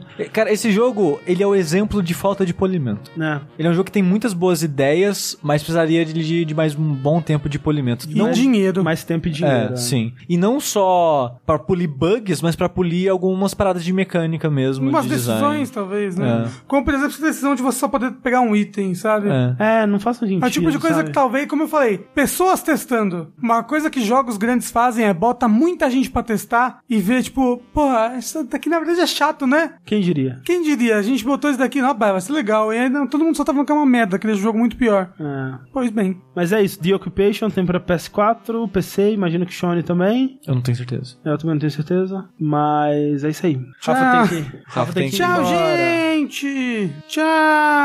Tchau! Agora, André, que o Rafa se foi, Uhum. tá na hora da verdade. Eita porra. Tá na hora da sacanagem. Ê, tá na hora de falar do jogo que importa. Ê, meu Deus do céu. Vamos falar de Devil May Cry 5, enfim. Aê, agora sim. É. Você que tá ouvindo esse podcast e não acessa o nosso canal no YouTube. Por quê? E saiu um review meu lá. Sim. Eu falei coisas, o André editou essas coisas. Eu cortei muitas coisas, eu sinto muito. Cortou. É. Algumas dessas coisas cortadas o pessoal tava cobrando nos comentários. Desculpa. Mas eu acho que de forma geral ainda tá um, um vídeo bem completo, bem extenso, com 20 e poucos minutos. Mas eu acho que ficou legal. Então, bom vídeo. se você quer saber de coisas de Devil May Cry sem spoilers, assim, eu, eu falei os personagens que você joga, o pessoal ficou. tem- teve, não, teve uma pessoa, né? No pessoal. Teve uma pessoa que ficou muito puta. Ficou. É sem spoiler, mas falou quem joga. É porque assim, a pessoa que não quer spoiler de nada, Aí não vê nada. aí não vê nem trailer, né? Porque o trailer é pior do que o meu vídeo, vamos deixar claro. Mas olha só, é, se você não viu o vídeo, confere o vídeo lá que eu acho que ficou legal. E porque eu já falei, eu meio que tirei tudo de mim naquele vídeo. É. Então eu nem sei direito o que falar de Devil May Cry 5 aqui. Da hora. É, é um bom jogo. É. Você jogou, né, André? Eu joguei. Eu não terminei. terminou? Não terminei. Você voltou depois do vídeo? Eu joguei mais um pouquinho depois do vídeo, joguei mais umas duas missões depois do vídeo. É. Então você tá o quê? Uns 13, É 14? tipo isso. Eu parei numa missão que ia contar um pouco da, do passado do Vi. Assim. Ah, sim. Tinha uma cutscene ali, um É. negócio. Gosto das cutscenes desse jogo. Boas cutscenes. Uma coisa que talvez não falei muito no vídeo é o quão bem feito e gostoso de assistir são as cutscenes do jogo. É. Eu gosto dos personagens, eu gosto do ritmo dela, gosto até da, da narrativa dela, da história que você tá contando, eu tô achando legal. É, assim, é. É bem simples. É, É, não, sim, é May Cry. É aquela coisa. Tipo, é tipo Resident Evil 2, sabe? É- Não é uma história boa, ela não é necessariamente bem atuada, ela não é necessariamente bem escrita, mas é aquele climão Devil May Cry gostoso, assim, É, eu, sabe? eu gosto das cutscenes. É, não, Elas é bem estão lá, eu, eu É, gosto. Uma coisa que elas são, sem dúvida, bem dirigidas. Não, não, não, eu não sei, eu gosto da Nico. Eu, eu gosto do Dante, eu gosto do. eu acho que talvez o Vi é o pior, sabe? Eu vi, eu não é o- assim, se a gente for falar do Vi, porra, tem que falar desse Vi aí, viu? É, mas eu não tive problema com a dublagem dos outros personagens, não. É, eu, eu- é porque assim, o Vi e a Nico são os personagens novos, né, da Sim. parada, né? Eu não sei da Trish e da Lady, mas o Dante e o Nero são os dubladores antigos, né? O Johnny Young Bosch e o. Esqueci o nome do cara do Dante, que é o cara que faz. Langdon, o, alguma coisa É, assim. Ruben Langdon, isso aí, esse negócio aí. As cutscenes da, da, com a Nico, elas geralmente são tipo: ah, a Nico vai chegar e vai xingar alguém. Aí eles vão ficar naquela briguinha assim, meio amigável e tal. Ela vai falar que vai comer a galinha lá, o, o passarinho do Vi. E aí o Vi vai ficar muito Ed e ler um livro. E aí vai ser a cutscene. Tipo, eu eu não tiro muita coisa da, dessas cutscenes, mas elas são sem dúvida divertidas de assistir, Sim. ver a interação dos personagens e tal. É como eu vi muita gente colocando, é tipo um filme B legal é de isso, assistir, é sabe? isso mesmo, é bem isso. Que nem eu falei no vídeo, é tipo, a história não é um primor, sabe? As atuações não são incríveis, mas é gostoso de acompanhar. É. E como você falou no vídeo também, o jeito que é contado, né? Porque Sim. começa já no meio da história com os nossos heróis indo enfrentar o Yurizen, perdem e aí já começa com os que sobraram indo atrás de resgatar É. os que foram perdidos. E Né? cara, o Dante nunca apanhou pra ninguém. Caralho, o Dante Não, a, a espada dele é quebrada, a porra! Muito hardcore. Assim, me surpreendeu um pouquinho? Surpreendeu Sim, um é pouquinho. legal, legal. Aproveitando que o chat tá falando bastante, nossa, né, Re-Engine é, é muito bonita, ela é muito boa. E parabéns de novo pra Capcom por essa Sim. engine, porque os jogos que saíram nela são muito bonitos. Uhum. O Resident Evil 7, se você olhar pra ele hoje em dia, dois anos depois, ele ainda é mais tão mais bonito. Mas na época ele era muito bonito. O Resident Evil 2 é muito bonito, o Devil May Cry 5 é muito bonito. E são todos leves. É, né? Tipo, o Eu não vi- cheguei a jogar. Quer dizer, o 7 eu joguei no PC e foi bem de boa. É, o 7 eu joguei no meu meu PC, que já é tipo de 2011, 2012, com tudo pro médio e pro alto na época, e foi de boa, sabe? Eu não tentei Devil May Cry e nem o Resident Evil 2 no PC, mas eu vi, tipo, configuração, sei lá, do, do Carcinogen, que faz speedrun. E pra você fazer speedrun no PC, você tem que rodar a 120 frames. Ah. E ele tem um PC, tipo, tipo o seu, e roda a 120 frames de boa, no, no máximo, sabe? Hora. Então é mega otimizado, parabéns de novo pela Capcom. As pessoas, cara, muito bem feitas. A gengiva do Dante. Eu nunca pensei que eu fosse ver a gengiva do Dante. É uma bela gengiva. Tem dentes ali muito saudáveis. E os cenários também. Só que, como, como você diz no vídeo, e aqui vai ser um. Repeteco um- do vídeo? Muita coisa repeteco do vídeo, mas de fato, ele tem um problema de orçamento, talvez, porque fica muito claro que ele focou muito do orçamento naquele pedaço do começo, né? Que é muito a- o pedaço do demo também, né? Sim. Depois daquilo, vai É ficando bem Vazio, desinteressante. vazio, vazio, é. E, e não só no visual, sabe? Eu, eu sinto até que, tipo, por exemplo, eu. é, né, o último chefe que eu enfrentei é o que tira a moto, né? Que é um bom chefe. Não, eu é um dos meus favoritos do jogo. É um ótimo chefe. Mas ele é um chefe simples, né? É, e, eu- e- eu não acho que todos os chefes têm que ser super complexos nem nada. Ele é só um cara que te enfrenta meio que mano a mano ali, quase como um chefe humanoide de Dark Souls, vamos dizer assim. É, Mas a dinâmica é muito boa. não, é, o chefe é maravilhoso de enfrentar, é excelente. Só que, por exemplo, quando você pega com o chefe da demo, que é o Goliath lá, né?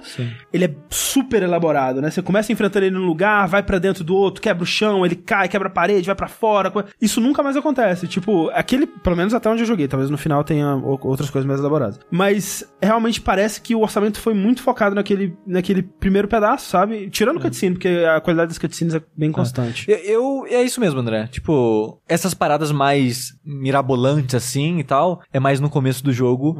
E ao mesmo tempo que dá esse, esse gostinho de o orçamento foi acabando ao longo do jogo, eu acho que foi planejado, sabe? É, eu imagino que sim. Que tipo, não, olha, a gente não tem dinheiro pra fazer esse jogo inteiro. Vamos focar agora no começo pra fisgar o pessoal e o resto é o combate vai guiar, sabe? Sim. Tanto que eles meio que ignoram o mundo, ignoram essas paradas mais elaboradas em prol do combate mesmo. Ah, sim. É, tem, tem, tem um chefe que ele é mas, é. mas é mais mecanicamente, não tem coisa muito no mundo assim, que é muito legal. Que é um chefe que ele abre teletransporte. Ele abre meio que portais. Hum. Então, ele é tipo uma galinhona.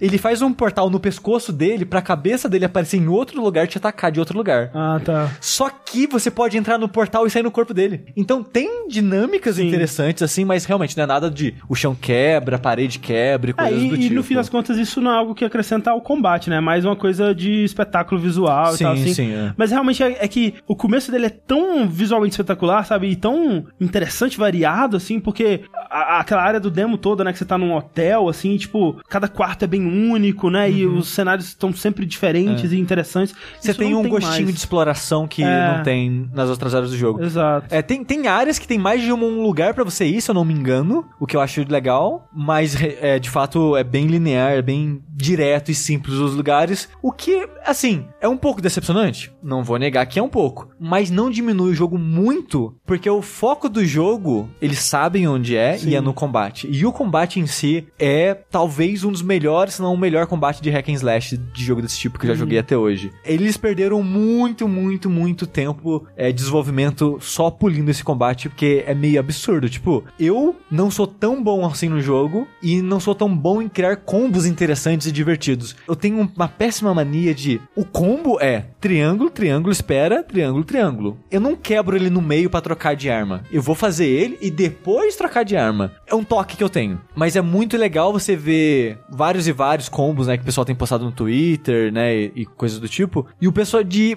é, fazer o que eu acho que é o ideal é de usar um pouquinho de um combo, troca a arma, usa um pouquinho do outro e volta pra anterior e termina o combo e fazer essa dança de armas com mais frequência. E cara, flui, tudo flui. Você Não, quer é fazer, a parada acontece. É impressionante. É muito, muito Tipo, bom. com o Dante especialmente, que ele tem uma gama de possibilidade, velho, que é insano, assim, sabe? É. Tipo, quando eu joguei o 3 e o, o 4, é, que foi na época que eles saíram, basicamente, eu nunca terminei o 3 e o 4 eu joguei no PC. E até até recentemente tinham sido só, além do DMC, né? Tinham sido só os, os jogos que eu tinha jogado da série. É, o, o 1 eu joguei recentemente pro podcast que a gente gravou e o 2 tô pra jogar em breve também. E foi aquela coisa, eu joguei o 3 e o 4, gostei, né? Porra, jogos legais e tal. E quando eu joguei o DMC, eu achei ele o melhor da série e tal. E, porra, né? Um, um, um jogo muito legal, tive muito. me diverti bastante com ele. E quando o pessoal falava mal do DMC e falava, ah, porque o 3 e o 4 são muito mais profundos e tal, eu falava, ah,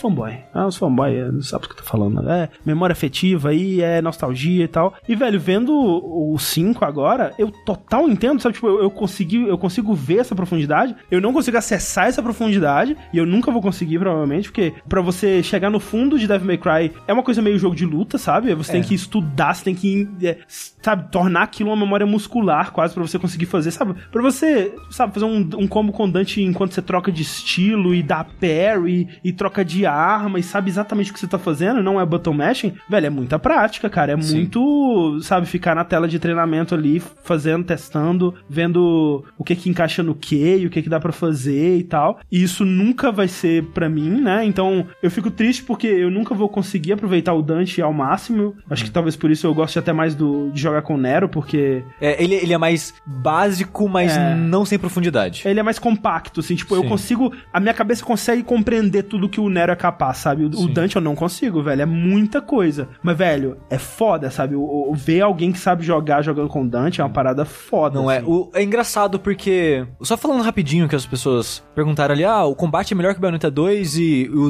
o DMC, né? O, o reboot uhum. também era bem on rail. O DMC eu joguei recentemente, né? Pro 5 e ele é linear, mas muitas fases tem vários caminhos. Uhum. Ele é mais amplo o, o lugar. Ele é. tem mais exploração. São batalhas que você escolhe lutar, né? O que o DMC perdeu em profundidade do combate, ele ganha no mundo, né? Um pouco mais de exploração Sim. e tal. O Bayonetta 2 era o meu Devil May Cry favorito, uhum. mas o 5 é melhor. Eu prefiro o combate do Devil May Cry 5 porque o Bayonetta 2, eu até comentei isso no vídeo também um pouco, é que eu sinto que o combate do Bayonetta 2, para mim, pessoalmente, é menos difícil de internalizar. Ele é um pouco mais moda caralho, digamos assim. Uhum. É tipo, você obviamente pode dominar ele incrível e maravilhosamente. Mas a estrutura dele de ser um botão pausa, termina o combo, dois botões pausa, termina o combo, e ele tem tantos graus de fazer isso, e entre, equival, é, intercalando no soco e chute, e equipando as armas diferentes nos braços e nas pernas, que para mim é mais difícil de internalizar. Uhum. O Devil May Cry, o 5, é, os outros também tem, mas eu sinto que ele faz mais isso. A maneira que o combo funciona é, tem a esmagar os botões, tem uma pausa e terminar os botões. O Nero é o que tem mais dessa parada de várias pausas, mas o Dante é basicamente um botão e pausa ou dois botões e pausa e é isso. Mas ele tem muito mais foco em para frente, para trás, trás frente, no ar para frente, no ar para trás, no ar para trás para frente. Uhum. Ele tem mais essa parada de comandos quase jogo de luta, é dentro do que o jogo funciona, né? Não pode fazer um meia lua ali que acho que não seria muito gostoso ou prático de fazer. E como quase todos os combos é, é focado em direcionais, para mim é fácil na minha cabeça. É mais fácil de mesmo memorizar o que eu quero fazer e fazer e tal. Executar, para mim, funciona é, o, melhor. O, o Bayonetta, eu sinto que ele é mais amigável, de tipo. Eu nunca memorizei nada no Bayonetta. Sim. Mas eu sei que, tipo, se eu ficar apertando quadrado, é, quadrado, quadrado, espera um pouco, triângulo, triângulo, espera um pouco, quadrado, eu, vai sair alguma coisa, sabe? Sim, é, não, o Bayonetta ele é mais amigável que o Devil May Cry 5. Ah. Pra, pra combos, esse tipo de coisa. Mas quando você quer fazer legal e com. É, quando você quer rank, saber o que você tá fazendo. É, é. Eu acho o Bayonetta mais difícil de dominar, mas Sim. não necessariamente mais gostoso de dominar por causa disso.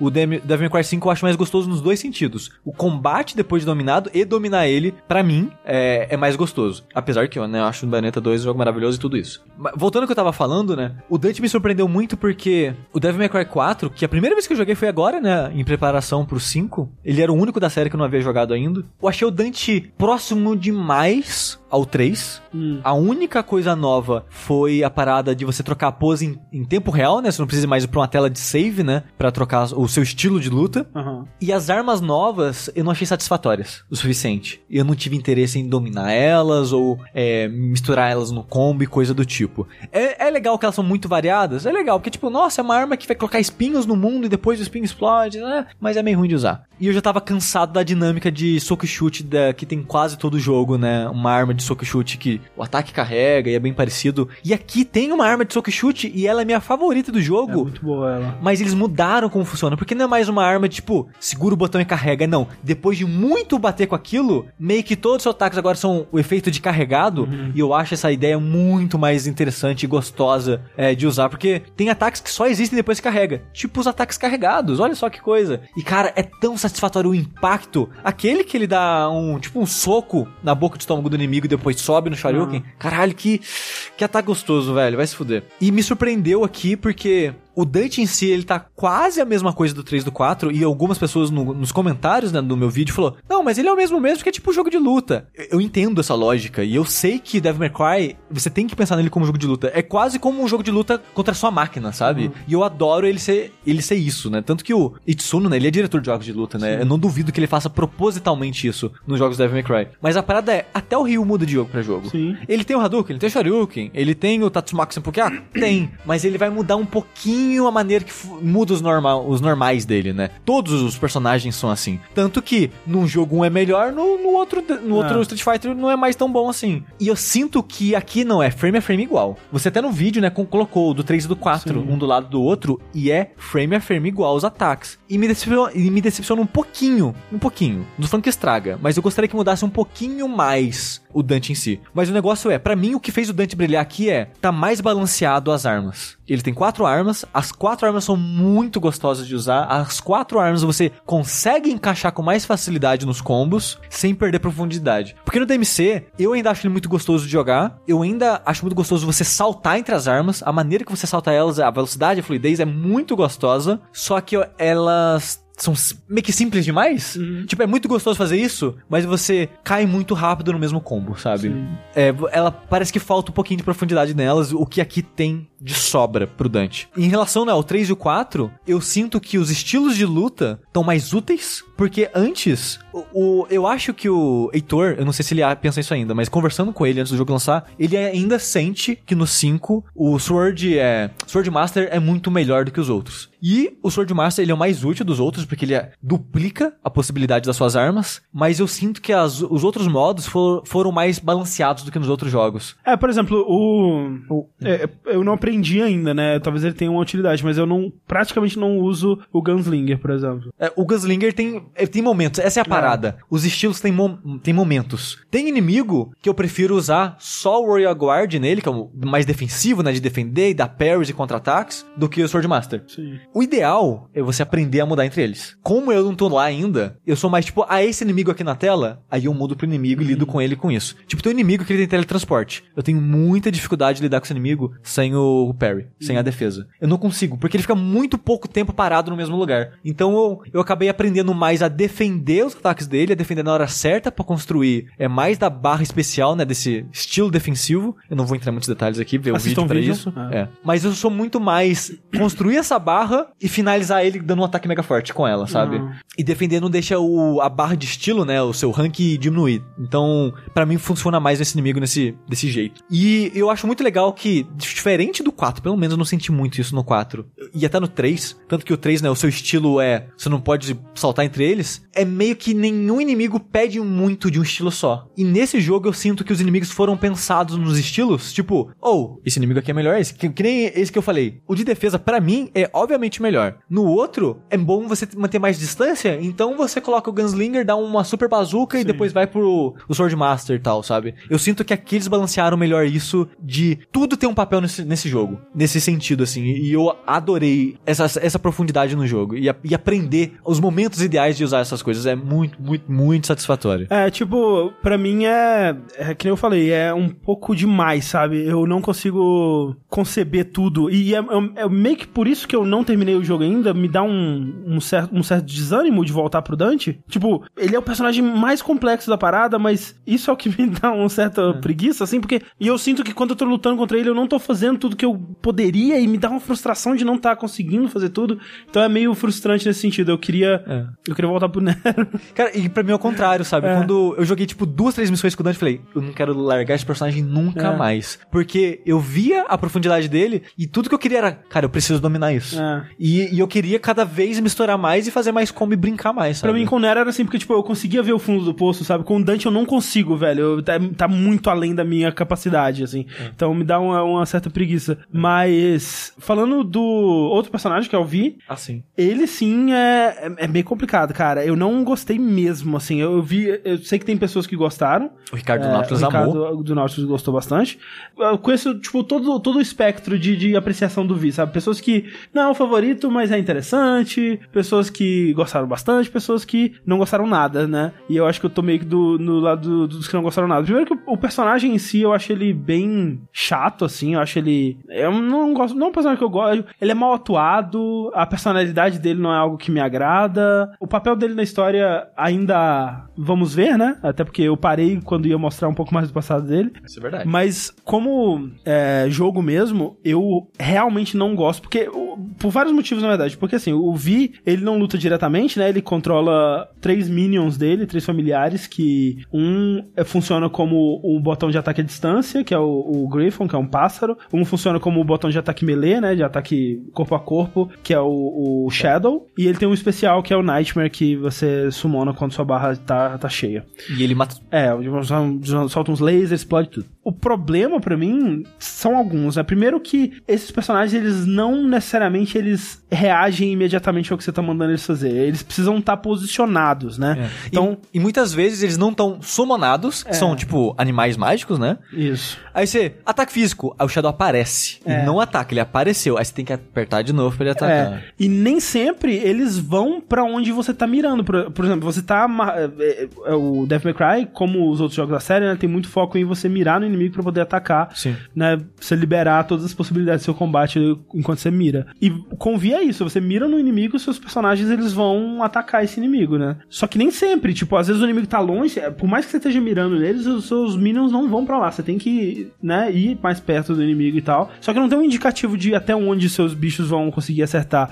E coisas, por exemplo, diferença de altura, se o Vi tá embaixo, né, num degrau abaixo, e o inimigo tá num degrau acima, muitas vezes os seus minions não sobem esse degrau pra ir lá atacar, sabe? Então, tem coisas que são frustrantes, porque você tem que manter uma certa distância, porque afinal de contas, você é um personagem frágil, você tem que se defender e tal. Você não pode sair tomando a porrada, né, de todo mundo. Mas, às vezes, o, o jogo ele te pede pra estar muito perto do inimigo, dependendo da situação, e a- as regras não são exatamente claras de- do, do que, que vai acontecer quando você vai apertar. Tipo, Devil May Cry é um jogo que, velho, eu vou apertar triângulo, eu sei o que vai acontecer. Com Vi, não. Às vezes, tipo, tem uma lógica, né, que eu imagino que quem joga bastante com ele e aprender tudo que ele é capaz de fazer vai conseguir dominar, mas não parece imediatamente óbvia essa lógica, muitas vezes. O segundo problema é que, pelo menos as, as duas missões que você joga com ele no começo, eu acho que são duas ou três, eu não lembro, são lugares escuros e os seus minions são pretos. Então, e somado com o fato de que você tá de longe, né, porque você tem que ficar um pouco mais longe, é uma bagunça, velho. Você vê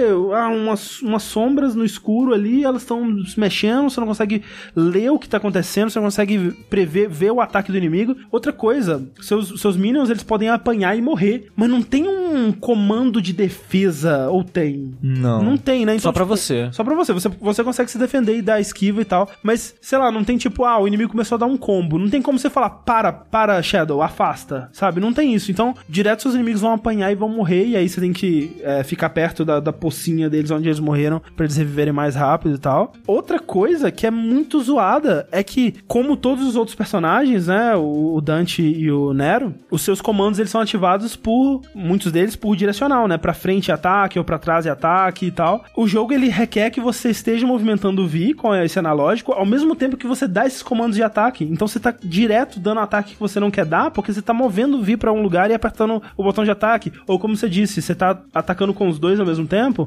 e o movimento de um ativa o ataque do outro e é muito ruim, cara. É uma ideia muito legal na, na, na, na teoria, né? Tipo, Sim. ok, você tem um personagem que ele não vai controlar diretamente a batalha, ele só vai, né, finalizar. Mas, velho, ele é fundamentalmente quebrada pra mim. Eu não consigo tirar nada de bom. É muito frustrante. E somado ao fato de que eu não- já não gosto do personagem, pra mim, nossa, eu, eu torço pra não ter mais do Vi. Eu imagino que deve ter alguma coisa ainda. É, talvez uma ou outra. Assim, não tem... O Vi é o personagem que menos aparece Sim, sim. no jogo de modo geral, assim. Não na história, né? Mas em fases Aham. pra você jogar com ele. E engraçado que a maioria te dá a opção de escolher. Sim. Eu acho que eles meio que sabiam É. que era meio diferente demais. É. Então, sempre que tem opção de escolha, tipo, você quer jogar com um.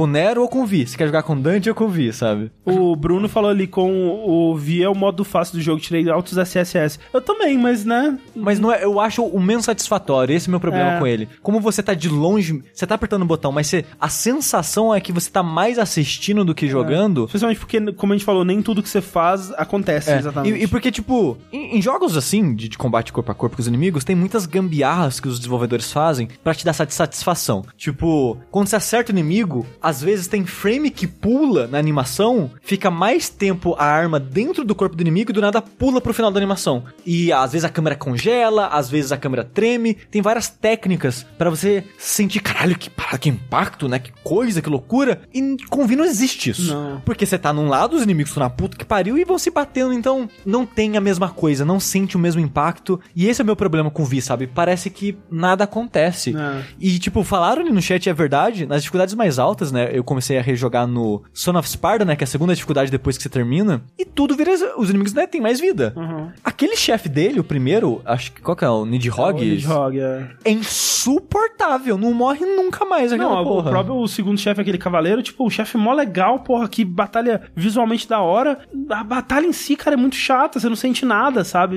É, é só você ficar apertando o botão enquanto a barra dele diminui, velho. É. E assim, todo jogo é isso. É. Mas o negócio é que não é satisfatório. Você não, você não se sente participativo naquele combate, de modo É. geral. E assim, que nem eu falei no vídeo, eu gosto que ele exista eu gosto da variedade que ele traz. Porque um dos problemas pra mim, pra Devil May Cry, principalmente comparando com um jogo moderno, é que ele cai na mesmice muito rápido. Então, ter esses três personagens intercalando as missões, eu gosto dessa dinâmica. Sim, é bom, é bom. Mas ele é, cara, sem dúvida, o mai- personagem mais fraco do jogo pra mim. É. Eu não odeio ele, mas é, tipo, é complicado mesmo. Eu acho muito legal que eles fazem referência à série toda e. Essa e é uma parte que eu cortei do vídeo, gente. é, é uma parte que o André cortou do vídeo que o jogo ele se referencia. Tipo, é normal, tipo, sei lá, você tá jogando Devil May Cry 3 e tem um inimigo que vai lembrar algum do 1. Você tá jogando 4 e repete aquele inimigo do gelo do 1 e tal.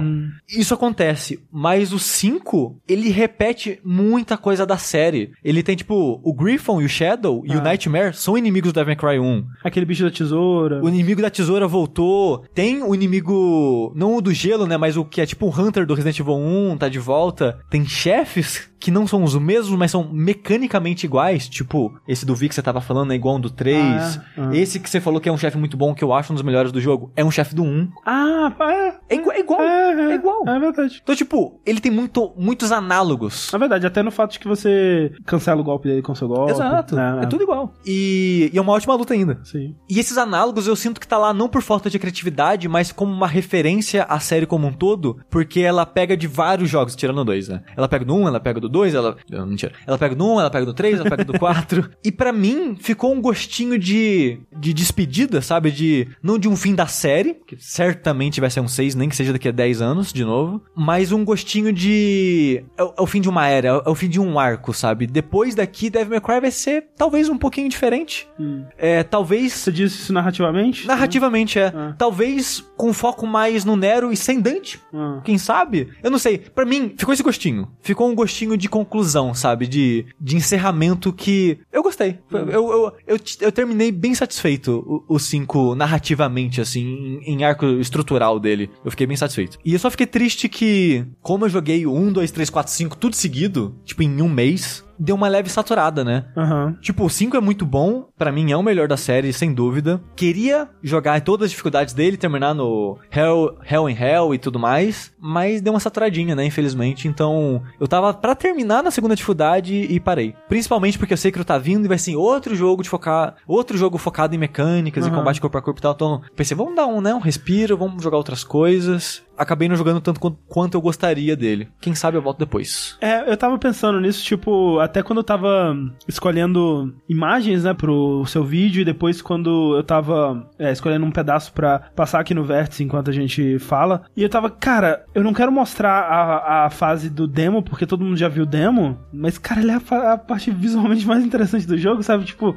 ah, ok, depois dela tem o que? Ah, tem o, o Nero no Rio. Ah, é meio sem graça visualmente, depois tem o esgoto, né? Que saco. Aí depois é o Vi, nossa, que saco. Aí depois tem aquela outra fase subterrânea, nossa, que saco. Aí depois tem o, o Dante naquele lugar feio, nossa, que saco. Tipo, tô- todo lugar que eu, que eu lembro de Devil May Cry 5, eu não lembro com muito carinho, assim, tipo, eu gosto do combate, mas, tipo, não, não sei se é um jogo que eu rejogaria, sabe? Eu. É, eu, eu, eu rejogaria e rejogo porque eu não me importo com isso, sabe? Nele. Tipo, é decepcionante? É um pouquinho, mas pra mim não influencia muito, sabe? Sim. Porque eu tô lá pelo combate. Ah, sim, e sim, sim. incluindo, e além de que em dificuldades novas, eles mudam os inimigos que aparecem Aham. naquele momento do jogo. Sim, sim. Então, cara, tô de boa. É, eu, eu sinto que, pra mim, o, da série Devil May Cry, o DMC vai continuar sendo o meu favorito. É, dito isso, não terminei ainda 5, talvez eu mude de ideia. E que Bayonetta 2 vai- ainda vai ser meu jogo favorito do gênero, porque são jogos que eles misturam mais das coisas que eu aprecio. Tipo, o combate, como eu disse, ele tá num nível que eu não consigo apreciar. Eu não consigo. Tipo, tá além de mim. É, não consigo aproveitar tudo que ele tá me dando. Então eu prefiro um jogo que ele tem um combate um pouco mais raso e que ele foca em outras coisas, tipo, um mundo mais legal, uma exploração, uma coisa mais espetacular, como é o caso do Bayonetta e tal, do que um combate mais profundo, né? Mas, tipo, é totalmente eu isso, sabe? É, é, é porque eu não consigo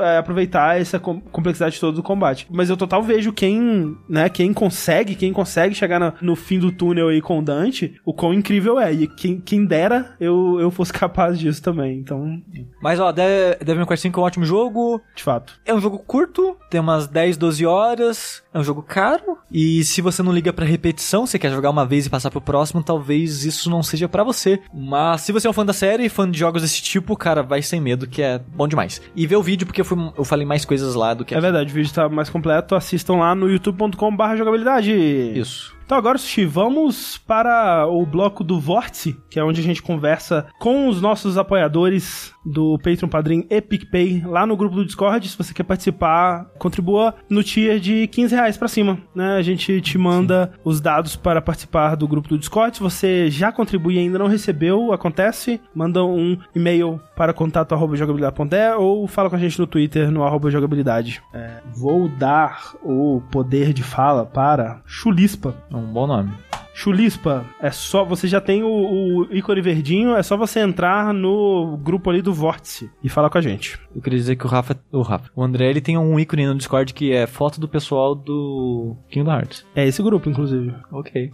O grupo do jogabilidade. Percebe-se que Alô, Ah, al- alô, Chulispa, de onde você fala, qual é o seu nome e qual é o seu personagem favorito de Kingdom Hearts? nossa, é, meu nome é Guilherme, eu sou de Belo Horizonte e meu personagem favorito é o Pateta, como sempre. Porra, boa escolha. Ele de fato é o melhor personagem de Kingdom Hearts. É difícil discordar disso. de todo É Kingdom. Hearts. De todos os Kingdom Hearts, com certeza. Sem dúvida é o Pateta. É, Guilherme, Isso. é, Guilher- Guilherme, o que você tem para compartilhar conosco hoje? Pois é, eu tenho pra compartilhar que eu cometi um equívoco e comprei um Xbox One X Eita, e já estou arrependido. é um equívoco caro esse. Muito caro. E aí eu pesquisando aí pelas internets da vida, é, vi um rumor sobre forward recompatibility. Nossa, Hum. falei tudo embolado. E eu queria saber se vocês acham que isso é possível, que seria o, o Xbox One X rodar os jogos da próxima geração numa qualidade inferior. Eu, ah, tipo, tinha teorias, né? Antes Ah. dele sair, na real, tinha teorias disso. Tipo, será que ele vai ser uma ponte? Será que quando sair a próxima ele vai rodar um pouquinho, piorado e tal? E eu re-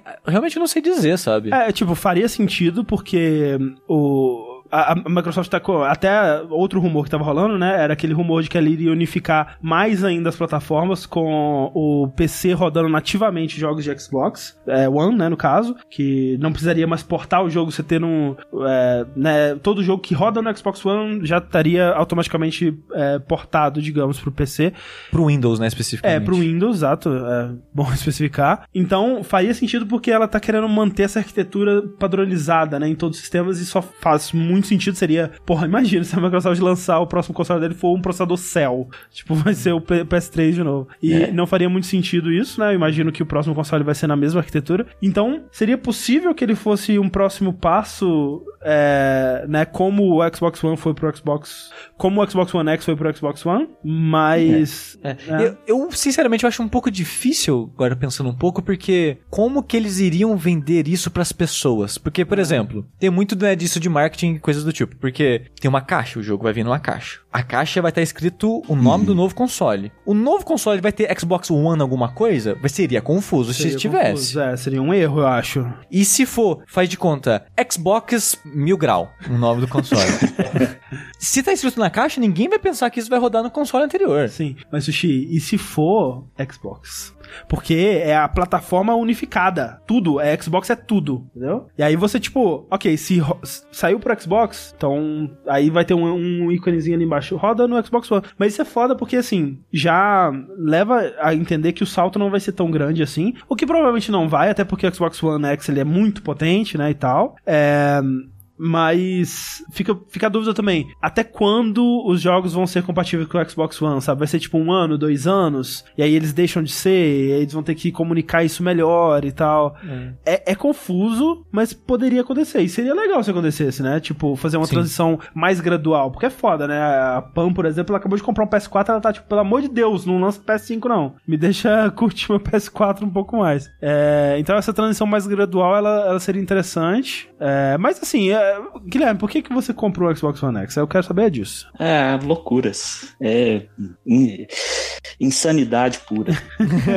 Mas olha só, agora você tem o Game Pass, que é um ótimo serviço, É, e tem, Tem, muitos jogos saindo lá. é verdade. É isso, né? Tem todos É, na os, verdade, eu, os res- eu já tinha o Xbox One. E aí eu Ah, troquei pô, pelo aí- X. aí Aí, a insanidade é maior ainda. Não, aí, Não. aí, ó, aí sim é complicado. É, viu? É. É. E, ah, mas assim, assim que eu comprei o Xbox One X, eu, falei, eu, não, eu não vou comprar o PlayStation 4 Pro. Porque, assim, a princípio, é, eu não senti toda essa diferença. Pela, pela, pela diferença de preço, não, não valeu a pena. É, não, e, e o Xbox One X ele é mais ainda, né? O salto é maior. É, É, é o que porque eu eu, falo, tenho cara. o PS4 também. É. Só que o PS4, eu, eu falei, ah, primeiro passo, TV 4K, beleza. Aham. Parcelei lá nas 12 vezes, acabou as 12 vezes, vamos pro Xbox One X. Aí o próximo passo seria o PS4 Pro, mas esse eu acho que eu vou É, pular. Não, é. O PS4 Pro, velho, eu, eu falo, eu não, eu não consigo ver motivo pra comprar o PS4 Pro, porque Fazer, nem- fazer a troca, pelo menos. Se é seu primeiro É. PS4, talvez Tal- valha a pena. talvez, mas eu acho que economizar ali, comprar o pequenininho ainda faz mais sentido, até pra 4K, sabe? Porque mesmo 4K, o PS4 Pro, ele não faz, não é, não é todo jogo, e não é, não é,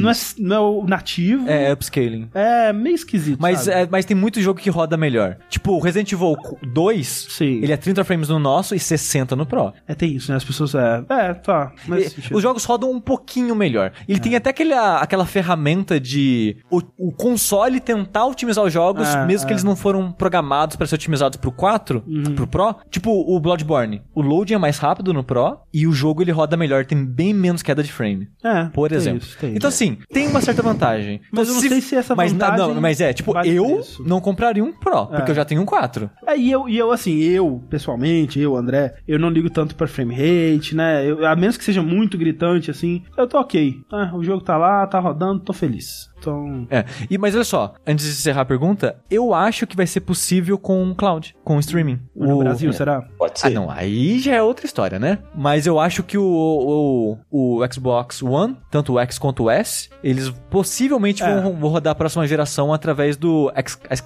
xCloud, eu acho que eles estão chamando. Alguma coisa assim. É. É que isso vai mesmo. ter Que vai ter preview aí esses meses aí. Então, quem quiser testar, vai, vai, a gente vai saber aí. As coisas estão acontecendo, Sushi. Isso é verdade. E olha só, o consumismo é, a, é o desgraça do ser humano. É. O boato já tá praticamente real, né? Do Xbox sem disco, né? Sem Aham, aham. leitor. Ah, ele vai custar mais barato e tal. E eu pensei, e se eu comprar um Xbox sem leitor de disco? Eu não quero que você tá falando, velho. Você não precisa de um Xbox. Pega o do André emprestado. aí, aí eu mudei de ideia. Mas ó, pare- baixou assim em mim. Baixou, baixou, bateu É. coceirinha. Mas não, A não famosa. isso. É, mas É, não beleza. Guilherme, muito obrigado. Posso fazer mais sua- uma pergunta Ah, sobre a favor, nova geração? aproveita. É claro. Bom, agora é, como eu pus um cocôzinho e um coraçãozinho, aí Aham. fica de critério de cada um. Já falei do Xbox, agora eu vou falar do PlayStation. Opa! Jogou aí? É, a questão é a seguinte: é, o, o, para a próxima geração. Não, vamos recapitulando. É, eu tinha um PlayStation 3, comprei o PlayStation 4, e assim, a grande, uma grande diferença que, que me impactou né, dessa, da, do 3 pro 4 foi o controle. O controle, Uhum. assim, foi uma evolução absurda do PlayStation 3 pro PlayStation 4. PlayStation 3, minha mão era tendinite o dia inteiro. É, bizarro, né? Porque então, a gente já comentou é. isso algumas vezes, que, tipo, eu não tinha muito problema com o do controle do PS3. Eu preferia, de modo geral, o do Xbox é, 360, né? O- o- os Sim. triggers não eram muito bons, o- os shoulders não eram muito bons, né? Mas de modo geral eu preferia. Mas eu achava ok o controle do PS3. Voltar pra ele hoje em dia é bizarro. difícil. É. Depois de ter Não jogado dá. com o 4, é, é bizarro. Não é. O, o controle de PlayStation 4 pra mim é meu favorito dessa É. geração. É, é, Isso. dessa geração não, não, da vida. É. É, então, assim, pensando na próxima geração, esse controle do PlayStation 4 tem três coisas que, assim, pra mim são coisas que inúteis. A primeira Ah. é o alto-falante no controle, que pra- a primeira coisa que eu faço é desligar. É, É. A segunda é a maldita luz que fica atrás do controle, que eu não sei até hoje pra que que serve. E pra quem é- joga com luz apagada, É. é terrível. Ela É. ilumina a sala inteira e às vezes numas cores mais nada a ver. A, E ideia a da terceira- luz. Ah, pode falar, pode falar. É, aí a terceira coisa é o touchpad. Então, Aham. assim, aí a minha pergunta é baseada nisso. Desses três periféricos, você acha que algum sobrevive para a próxima geração? Eu acho que não. Eu acho que tem que sobreviver pelo menos o touchpad pra. Retrocompatibilidade. retrocompatibilidade é, ou, ou algo semelhante, né? Tipo, não necessariamente touchpad, mas porque o touchpad, ele. Eu acho que o touchpad teria que sobreviver. Porque em muitos jogos utilizam gestos nele, né? Especialmente jogos do começo da geração. Poucos, na real, mas. É. É. mas tem. É, gestos são poucos, é, mas tem. Por exemplo, Witcher 3. Pra mim é um select gigante. É, geralmente é. Mas quando bem utilizado, ele pode ser legal. Por exemplo, Witcher 3, se você arrastar pra cima, é o mapa. Vai direto pro mapa. Se você apertar, ele vai pro menu primeiro. Mas se você arrastar pra cima, vai pro mapa. Tem jogos que, se você apertar na direita, é uma coisa, se apertar na esquerda, é outra. Né? Tem jogos que usam realmente o movimento ali, mas é meio bosta, né? Tipo, o Infamous Second Son, ele usa bastante o movimento do, é, né, gestos ali, que é meio... E aí precisaria disso pra retrocompatibilidade, por exemplo. O... é, a luz, eu acho ela bem ruim na prática, mas a, a funcionalidade dela é pra funcionar como tracking, né? Pro, pro console saber onde tá o seu controle e usar isso é, com a PlayStation Camera e ficou mais útil, né? é, Revelou sua utilidade, na verdade, com o PlayStation VR. Porque sem aquela luz ali, o, o, o jogo não saberia onde tá o seu controle, né? Ele usa a luz pra isso. É, então, pra, se eles quisessem manter o PlayStation VR, eles teriam que ter alguma outra forma de luz. Não precisava ser a luz gigante que ele tem atualmente, mas alguma coisa ali, eh, de alguma forma, não sei como é que eles fariam. É, eu só quero que eles não tirem o plug de fone do controle. É, isso é a melhor coisa. É, e o design dele, é que eu falar, não quero que mexa muito, mas o design dele é tão bom. Mas, É, tipo, mas- pode ser que fique melhor. Se for melhor, é. É. Eu só quero. Eu só não fica pior. Ou o D-pad, cara. O D-pad do PlayStation pra mim é, é, é perfeito, velho. Eu gosto muito. Então é só, só não mexa no D-pad. Porque todo outro D-pad eu acho meio ruim. Até o D-pad da Nintendo que Não. inventou o D-pad. Não, o D-pad do Pro Controller do Switch eu não gosto. Ah, então. Mas eu. É que o touchpad eu acho que eles conseguem tirar ainda, viu? Eles colocam. Cria um novo botão lá, aí fica o, aí fica o share, botão novo e options. Uhum. Eu consigo ver isso Podia acontecendo. voltar, tirar essa porra de options, né? Põe start essa caralho aí, gente. É, pode ser que volte Start Select e Share. Videogame, gente. Press start. Porra. Cadê? E. Mas acho que a luz fica. Eu acho Você que de acha? todos, essa eu acho que a luz fica. Uhum. Porque eu acho que eles não vão desistir do VR. É, não, eu também acho que não, mas eu, eu gostaria que eles encontrassem uma solução mais elegante pra luz, porque realmente atrapalha. É, porque é engraçado que eu nunca tive problema, porque nas opções você pode diminuir a intensidade, né? Você não desliga, mas você pode Uhum. diminuir a intensidade. E eu quase sempre jogo no escuro, tipo na cama, com a luz, e esqueço completamente dela. É que geralmente, É, mas eu- dependendo da posição onde tá a TV, você vê o reflexo, né? É meio É, chato. o problema né? é que minha TV tem, um, tem a borda daqueles black piano e ela reflete a luz exatamente Pode no meu olho. Ah, É. aí é ruim. É. A, a minha E TV ela é um pouco acima de onde eu tô, então É. não, não atrapalha. Mas o. Você acha possível, Sushi, que o controle do PlayStation 5, ou seja lá como vai se chamar, provavelmente PlayStation 5, ou do novo Xbox, vai ter uma telinha LCD? Não, acho que não. Encarece Ok. mais. É, e não, também. não acrescenta muito. Assim, até aí, né? Fala isso pro Dreamcast. Não acrescentou muito também, não. De fato, mas teve. A gente tava tentando, né? Agora já foi tentativa. Não, porra, vai o Mark Cerny lá vai revolucionar o mundo. Ele vai, não, agora vai, gente. É, 3. lembra o Wii U, aquele console de sucesso? Não, Ele vai falar, o Switch, gente. Você vai poder levar o seu controle de PS5 pro banheiro. É, mas tipo, tanto a luz quanto a, tela de toque é muito reflexo da época das coisas de movimento ainda, sabe? Então, isso já passou, então acho que É, um dos é. dois saem. É, e o fone e a caixa de som pode sair de boaça pra esse controle. Beleza. É, valeu, Guilherme. Valeu, gente. Boa noite. Falou, que boa bom noite. que foi mais tarde hoje que deu pra eu participar. Se fosse mais cedo, não ia dar. É, que bom, então. Valeu, velho. Falou, um abraço. Obrigado. Um abraço. Esse foi o nosso vórtice. Muito obrigado ao Rafael, que participou com a gente hoje. Ainda bem que rendeu bastante. Né? Não, e o Rudiger que O tentou. Rudiger tentou, deu problema técnico, quem sabe semana que vem que vem ele consegue. Mas por enquanto esse é o nosso vértice. A gente volta semana que vem com as notícias. Esperamos que o mundo não acabe até lá. Ou acabe, né? Vai saber. Mas por enquanto, eu sou o André Campos Eu sou o Eduardo Sushi. e até mais. Tchau. Tchau.